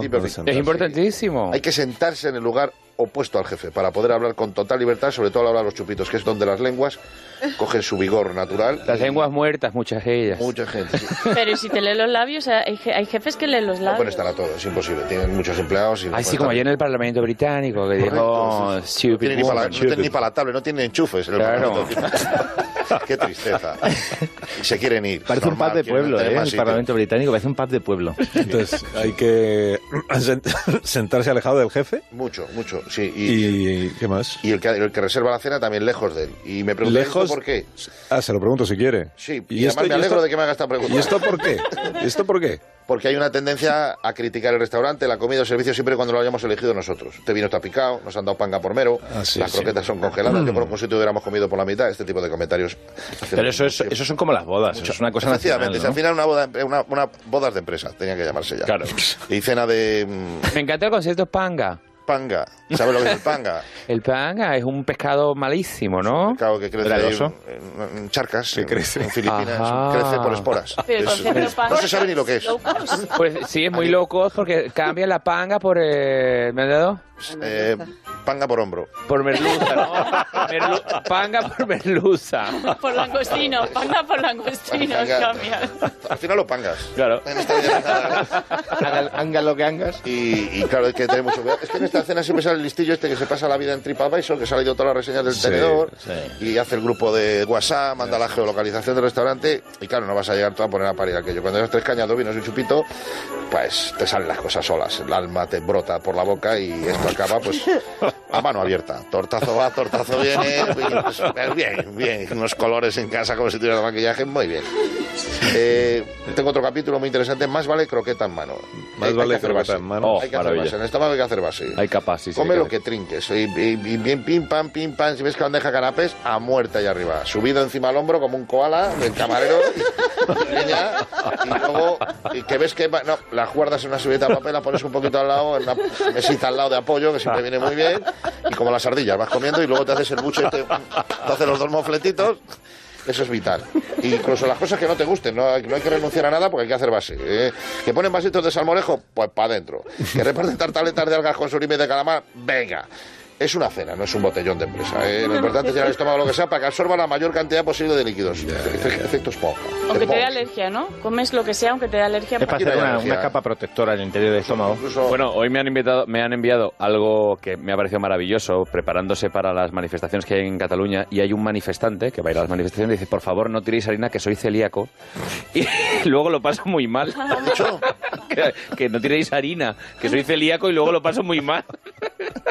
Terrible. Pero ¿qué tipo de harina? ¿Qué tipo de harina? Hombre, si es sin gluten se puede tirar. Yo creo que los, yo creo que los CDR lo están previstos. Harina de arroz, harina de lentejas, harina de garbanzos. apelo a la Oye, vamos a conciencia mirar la harina que tiramos en las manifestaciones porque hay gente celíaca. Es que es maravilloso. Yo apelo a la conciencia social de los En CDR Estados y que Unidos está prohibido tirar arroz en las bodas, tienen que tirar pienso, porque dice que se lo comen las palomas y les Claro. sienta mal. Y en Estados Unidos tiran pienso. Oh, Sí, Luego, sin embargo, en Kuwait tiran bombas.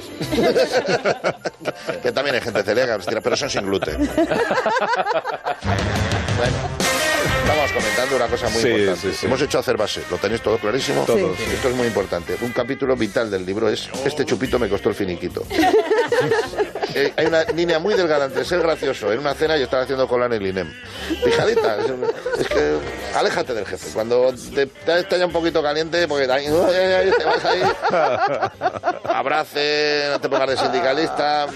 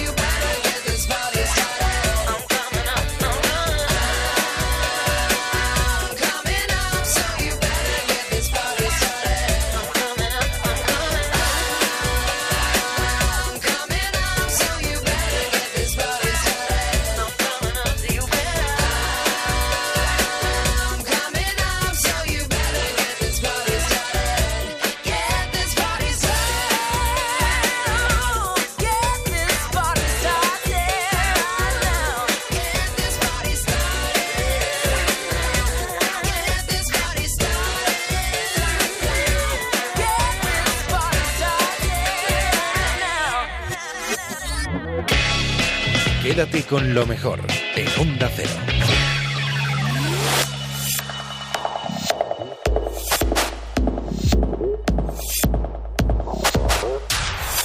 Seguimos en más de uno y contactamos con Alberto Aparici, que siempre anda por ahí orbitando para traernos todas las novedades de la ciencia. Y esta semana pasada, con ayuda de Ricardo Hueso del Departamento de Física Aplicada de la Universidad del País Vasco, nos cuentan cómo es ser meteorólogo en otro planeta. Y además Roberto Brasero nos da la previsión del tiempo para Neptuno, donde en su hemisferio sur ahora mismo es verano. Aquí ya estamos, ¿veis Neptuno? ¿Veis en la señal que os estoy Vemos, mandando? vemos, Sí, lo imaginamos, El- digamos. El, planeta más azul del sistema solar, uno de los dos gigantes de hielo junto con Urano. Neptuno, que como Júpiter y Saturno es un planeta gaseoso, que no tiene superficie, o sea, no, no podríamos ir a la superficie de Neptuno, porque lo único que tiene es nubes, y debajo más nubes, y luego más nubes todavía, y luego ya si eso, muy muy abajo, una especie como de océano un poco raro, ¿no? Entonces, todas esas capas de gas están llenas de sustancias moleculares, que es lo que lo distingue de eh, Júpiter y Saturno. Júpiter y Saturno tienen una composición parecida a una estrella, mientras que Urano y Neptuno tienen mucho carbono, mucho, mucho eh, nitrógeno, mucho azufre, y eso termina convirtiéndose en agua, en metano, en ácido sulfídrico, y le hace tener a estos planetas una química súper interesante, son muy complejos. Vamos, vamos a ir al hemisferio sur, que es donde está ahora mismo el verano neptuniano, y lo vamos a pasar bien. Fijaos qué, qué bonito, qué bonito aquí Wow. este traveling sobre los hemisferios. Anda, ¿y eso qué es? Ahí. Pues, uy, esto, esto no estaba previsto. Qué buen tiempo tienes ¿Eh? ahora mismo, ¿no, Alberto? Pero qué hace, pero qué hace esto aquí? No, pero esto no, esto no era lo que me habían contado. Ya, pero cuéntanos qué es lo que estás viendo, es que esto es la radio, ¿sabes? Entonces, Ah. esto no era lo que, nos lo que me habían contado, no es muy descriptivo. o sea, yo no veo... A ver, aquí. Espera, que estoy viendo yo en la señal de la nave de Aparici, eso es el hemisferio sur de Neptuno. Claro, esta, esta cosa toda azul, ¿vale? El Neptuno es muy azul, Pero muy eh, azul. en medio hay un óvalo de un azul más oscuro. Eso es, efectivamente. Y lo que hay en el centro son nubecitas blancas. Sí. Parece un ojo. Es como un ojo, sí, es el... Hay algunas tormentas de Neptuno que son así, ya la Voyager Dios 2. Dios, la, la- La Voyager 2 vio una tormenta así en el año 1989, pero a mí la tormenta me va a fastidiar las vacaciones, ¿no? A ver, según mis instrumentos, estoy aquí con la nave mirando cosas. Mis instrumentos tienen sonido viejuno. Sí, un poco. Alerta viejuna. Y esta tormenta es tan grande como Europa, pero qué barbaridad, pero cómo esto se me puede haber Has pasado. elegido perfectamente tus vacaciones entonces, ¿no? Tanto criticar que no hay que lanzarse a la carretera sin consultar la previsión del tiempo y ya ves lo que te ha pasado. No, es que, a, a ver, el problema realmente es que Brasero todavía no se encarga del resto del sistema solar. Todavía. Todo a su tiempo. Que yo con 10 minutitos más te doy el tiempo de Marte, de Neptuno y hasta el de Tritón. Qué alegría. Roberto Brasero en nuestro programa. Qué, qué nivel, Qué ¿verdad? lujo. qué honor, qué lujo. Hola Alberto, buenos días. Buenos días, buenos días, Alberto, digo yo. buenos días, A mí ya me habías dado los buenos Alberto, días. Roberto, si es que tenéis el mismo nombre. Me toca saludaros porque allá donde haya una duda meteorológica, sea de este planeta o de fuera de nuestra atmósfera, pues ahí me tenéis. Gracias, Ramón. Pues, pues, pues oye, mi duda, ¿qué, qué, es- qué narices es esto? ¿Qué es este tormentón que, que me he encontrado aquí en el hemisferio sur de Neptuno? Bueno, a París, Neptuno no lo tenemos tan monitorizado como la Tierra, pero yo te diría que podría ser la SDS 2015. Ah. Como un remolino gigantesco que se descubrió en el año 2015. Claro. Y que está ahí por, efectivamente por el hemisferio sur de Neptuno. Pero, pero yo es que había leído, tengo aquí el paper, de hecho que esa se había disipado, ¿no? Un artículo eh, que decía que a finales de 2017 estaba ya en las últimas, tengo aquí las foticos. La Oye, no le lleves la contraria. últimas estabas. No le lleves la contraria a Brasero, ¿eh? ¿Qué? Es que el paper dice unas cosas y la lo que naturaleza pues pone otras. La naturaleza dispone, sí. Y la naturaleza, París y en Neptuno, es mucha naturaleza. Aprovechando que estás aquí, Pablo, ¿te atreverías a darnos la previsión meteorológica para Neptuno? Y así Aparici se entera de dónde tiene que ir a disfrutar de sus vacaciones. Es que yo sin, sin mi sintonía no soy nadie. Ahora sí. Ahora sí podemos intentarlo. Carlos, Alberto. Para la próxima semana la situación se presenta inestable tanto en el trópico norte como en el trópico sur de Neptuno, con nubosidad frecuente y la posibilidad de algunos chubascos de metano. Ah, no de agua. No, no, pero no será nada muy serio, hay cuatro gotas. Aunque una de ellas podría llegar a tener el tamaño de balones de fútbol. Así son las gotas en Neptuno. La situación estará más tranquila en el Ecuador, cielos despejados, pero eso sí, si van a visitarlo, llévense un buen anorak porque las rachas de viento podrían alcanzar los 2.000 kilómetros por hora. Qué barbaridad. Y si quieren disfrutar del sol neptuniano, bueno, pues el mejor lugar para hacerlo va a ser el Polo Sur, donde, donde tras casi 40 años de verano, fíjate lo que dura un verano en Neptuno, pues vamos a alcanzar la agradable temperatura de unos 200 grados bajo cero. Hoy voy, yo no voy, a ello no voy. Quédate con lo mejor en Onda Cero.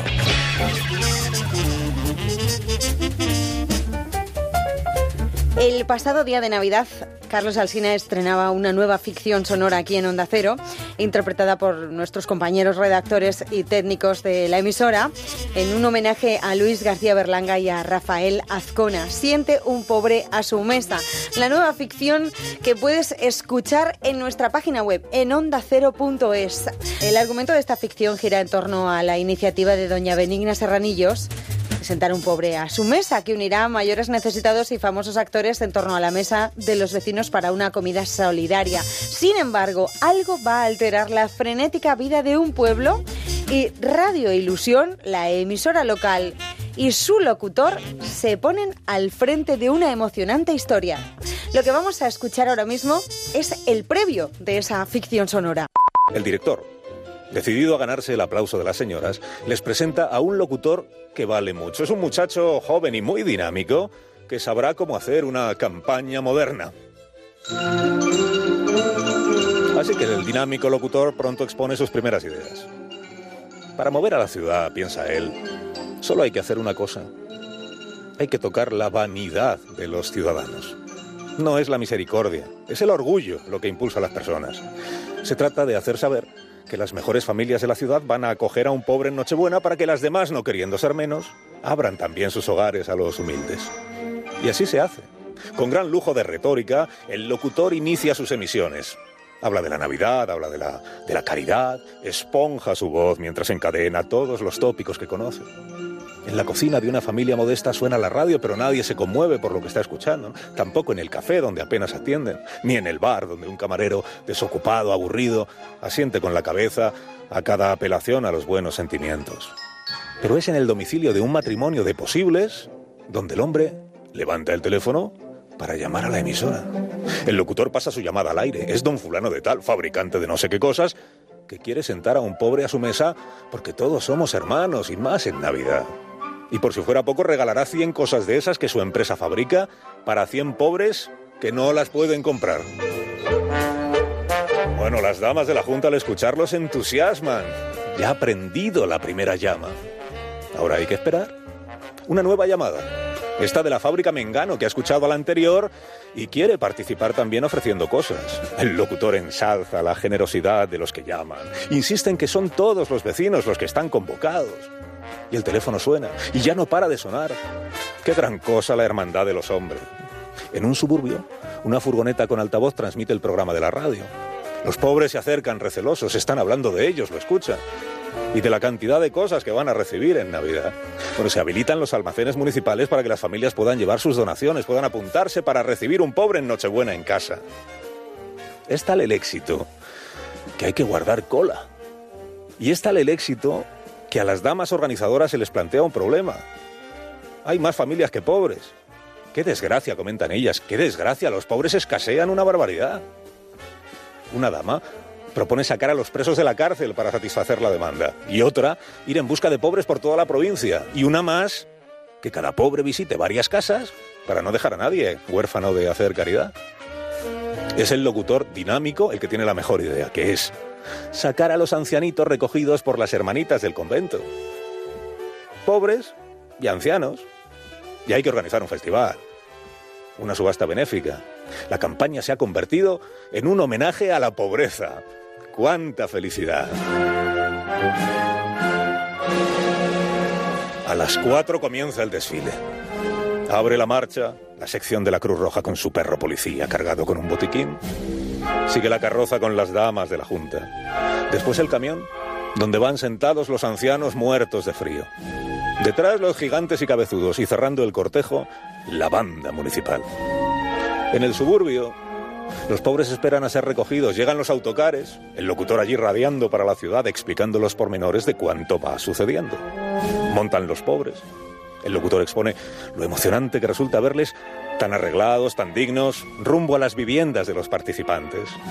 El primer pobre va a la casa de un militar, cuya familia finge estar encantada con la visita. La mujer a hurtadillas confiesa su temor a que el pobre les contagie algo a los niños. Y los niños, ingenuamente, empiezan a martirizarlo con preguntas incómodas sobre su precariedad. En casa de la presidenta de las damas, el locutor explica cómo se desarrolla la cena. Se ha cedido al pobre el lugar de honor en la mesa. Todos coinciden en que se lo está pasando estupendamente. No lo parece, porque el pobre apenas come. Suena el teléfono, lo atiende el locutor creyendo que será una buena noticia, pero... pero no lo es. Llaman de una familia a la que se le ha muerto el pobre en los entrantes. Lo han sacado al pasillo mientras terminan de cenar. Y quieren saber cuándo van a pasar a recogerlo, porque el muerto, después de todo, no es suyo. Terminada la cena, el pobre que ha estado con la presidenta se despide rápido.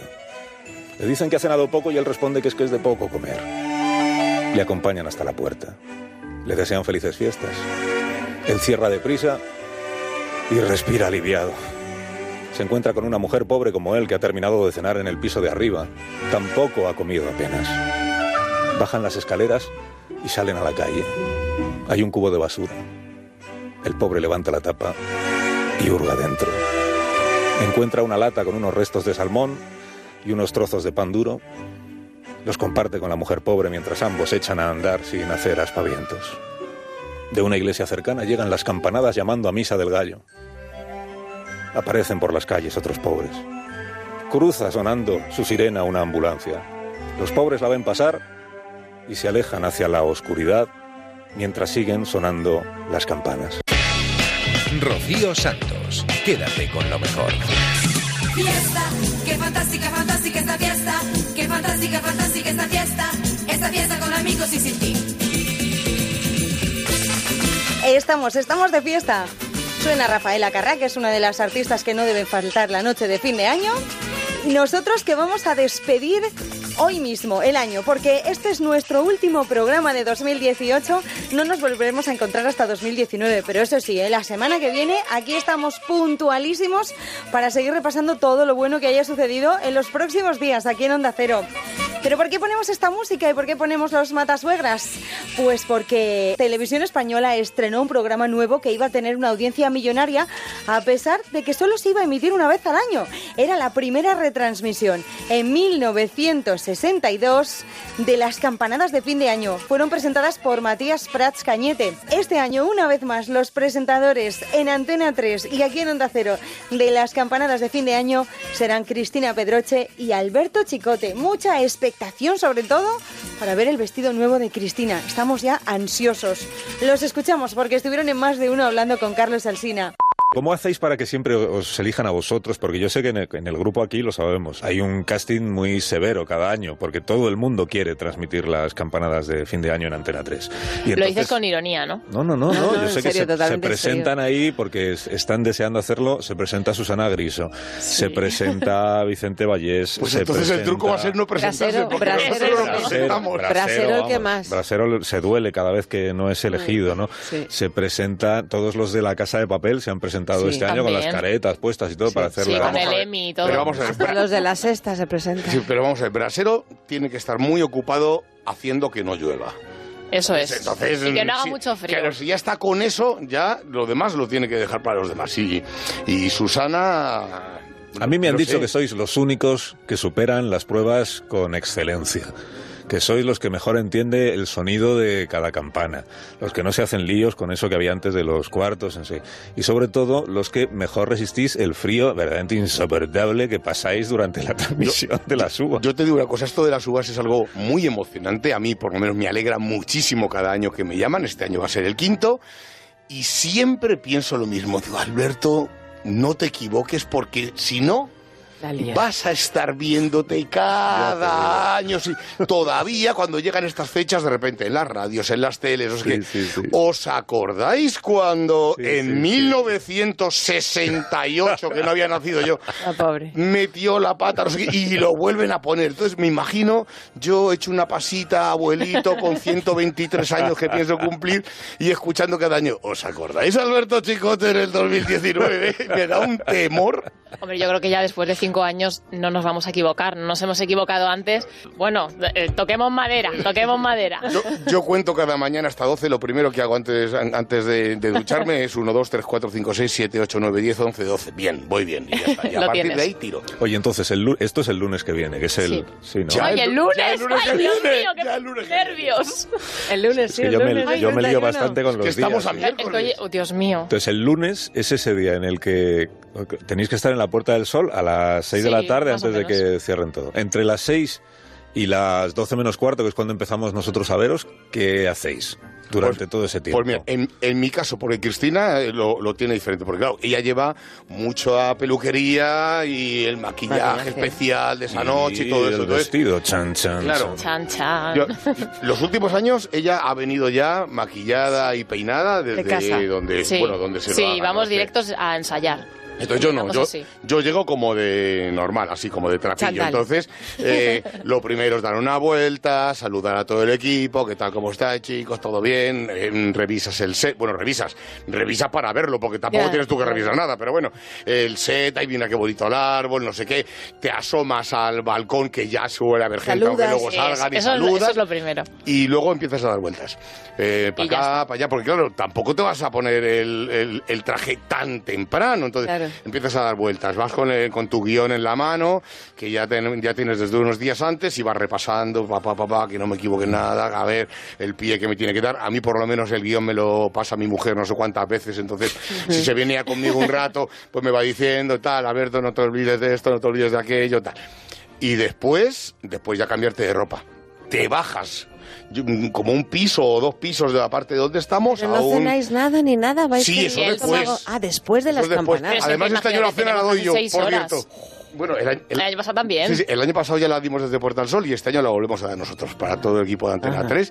Te he Que- desfallecido. que agárrate para hacer esa retransmisión que tú dices que dura. ¿Cuánto dura? ¿Die- ¿Diez minutos? Diez minutos, sí. Somos 100 personas para hacerlo. El equipo de, A- de A3 Media, que es todo el equipo técnico, toda la gente de Sexta, toda la gente de Antena 3, todo no sé qué, todo no sé cuál, somos 100 personas, ¿eh? Agárrate lo que hace falta para montar este, este tinglao. Que no puede fallar nada. Nada. Luego hacemos un luego hacemos un, un ensayo en el que Cristina todavía no se ha puesto su vestido. No, claro. El Claro. vestido es lo último. Eso porque es lo si último. no, es Hacemos el ensayo, tal, que no se olvide de esto, de aquello, no sé qué, y ahora viene esto, bueno, todas esas cosas. Pero el vestido que es a las once y media. o- Mm, un poquito antes. Algo antes, algo antes. Y que no vaya a ser que falle, codo. claro, que no falle algo que luego te tienen que poner el micro, que no se vea el cable, Claro. tiene que subir por ¿Y no sé dónde. Uf, vestido de sustitución por si acaso Nunca. se te rompe o algo? Nunca. si se rompe es algo en vaqueros. Ah, vale, vale. Pero no se va a romper. No, Solo no, hay no, uno. o sea, jamás, jamás. Yo sé que yo soy una loca del Ya- vestido, ya pero le trato como pista. una persona. O sea, para mí es el vestido. O sea, como una persona. ¿Le hablas? Oye, de verdad, le hablo al vestido y él me da suerte. somos, serio? somos un equipo. No damos las campanadas dos, las damos tres. con mi vestido. Mira de lo que me acabo de enterar. No, es yo, que yo sí. pensaba que estábamos dos ahí ¿A solamente. que no hay sustituto para, para Alberto? No, No, claro. traen a una persona que está ahí en el banquillo sentado. Pues igual con el vestido. No puede pasar nada. Rocío Santos, quédate con lo mejor. Madre mía, qué ganas de ver ese vestido, por Dios. Si todos los años va espectacular y este año ha dicho que es insuperable, ya no sé, no me lo imagino cómo puede ser. Lo descubriremos el lunes 31 a las 12 menos 10 aproximadamente en Antena 3 y lo podremos escuchar también aquí en Onda Cero. Hasta aquí el programa de esta semana. Hasta aquí el programa de Quédate con lo mejor, pero os recuerdo que volvemos la semana que viene, la madrugada del viernes al sábado, a eso de las 4 3 en Canarias. Que tengáis una feliz salida de año, una entrada de año maravillosa, muchísimo amor, muchísima salud y muchísima radio. Hasta el año que viene. En la puerta del sol, como el año que fue, Otra vez el champán y las uvas y el alquitrán de alfombra están. Los petardos que borran sonidos de ayer y acaloran el ánimo para aceptar que ya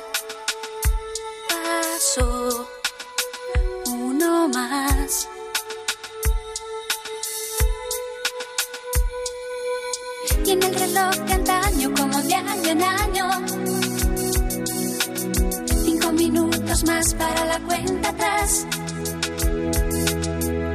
Hacemos el balance de lo bueno y malo.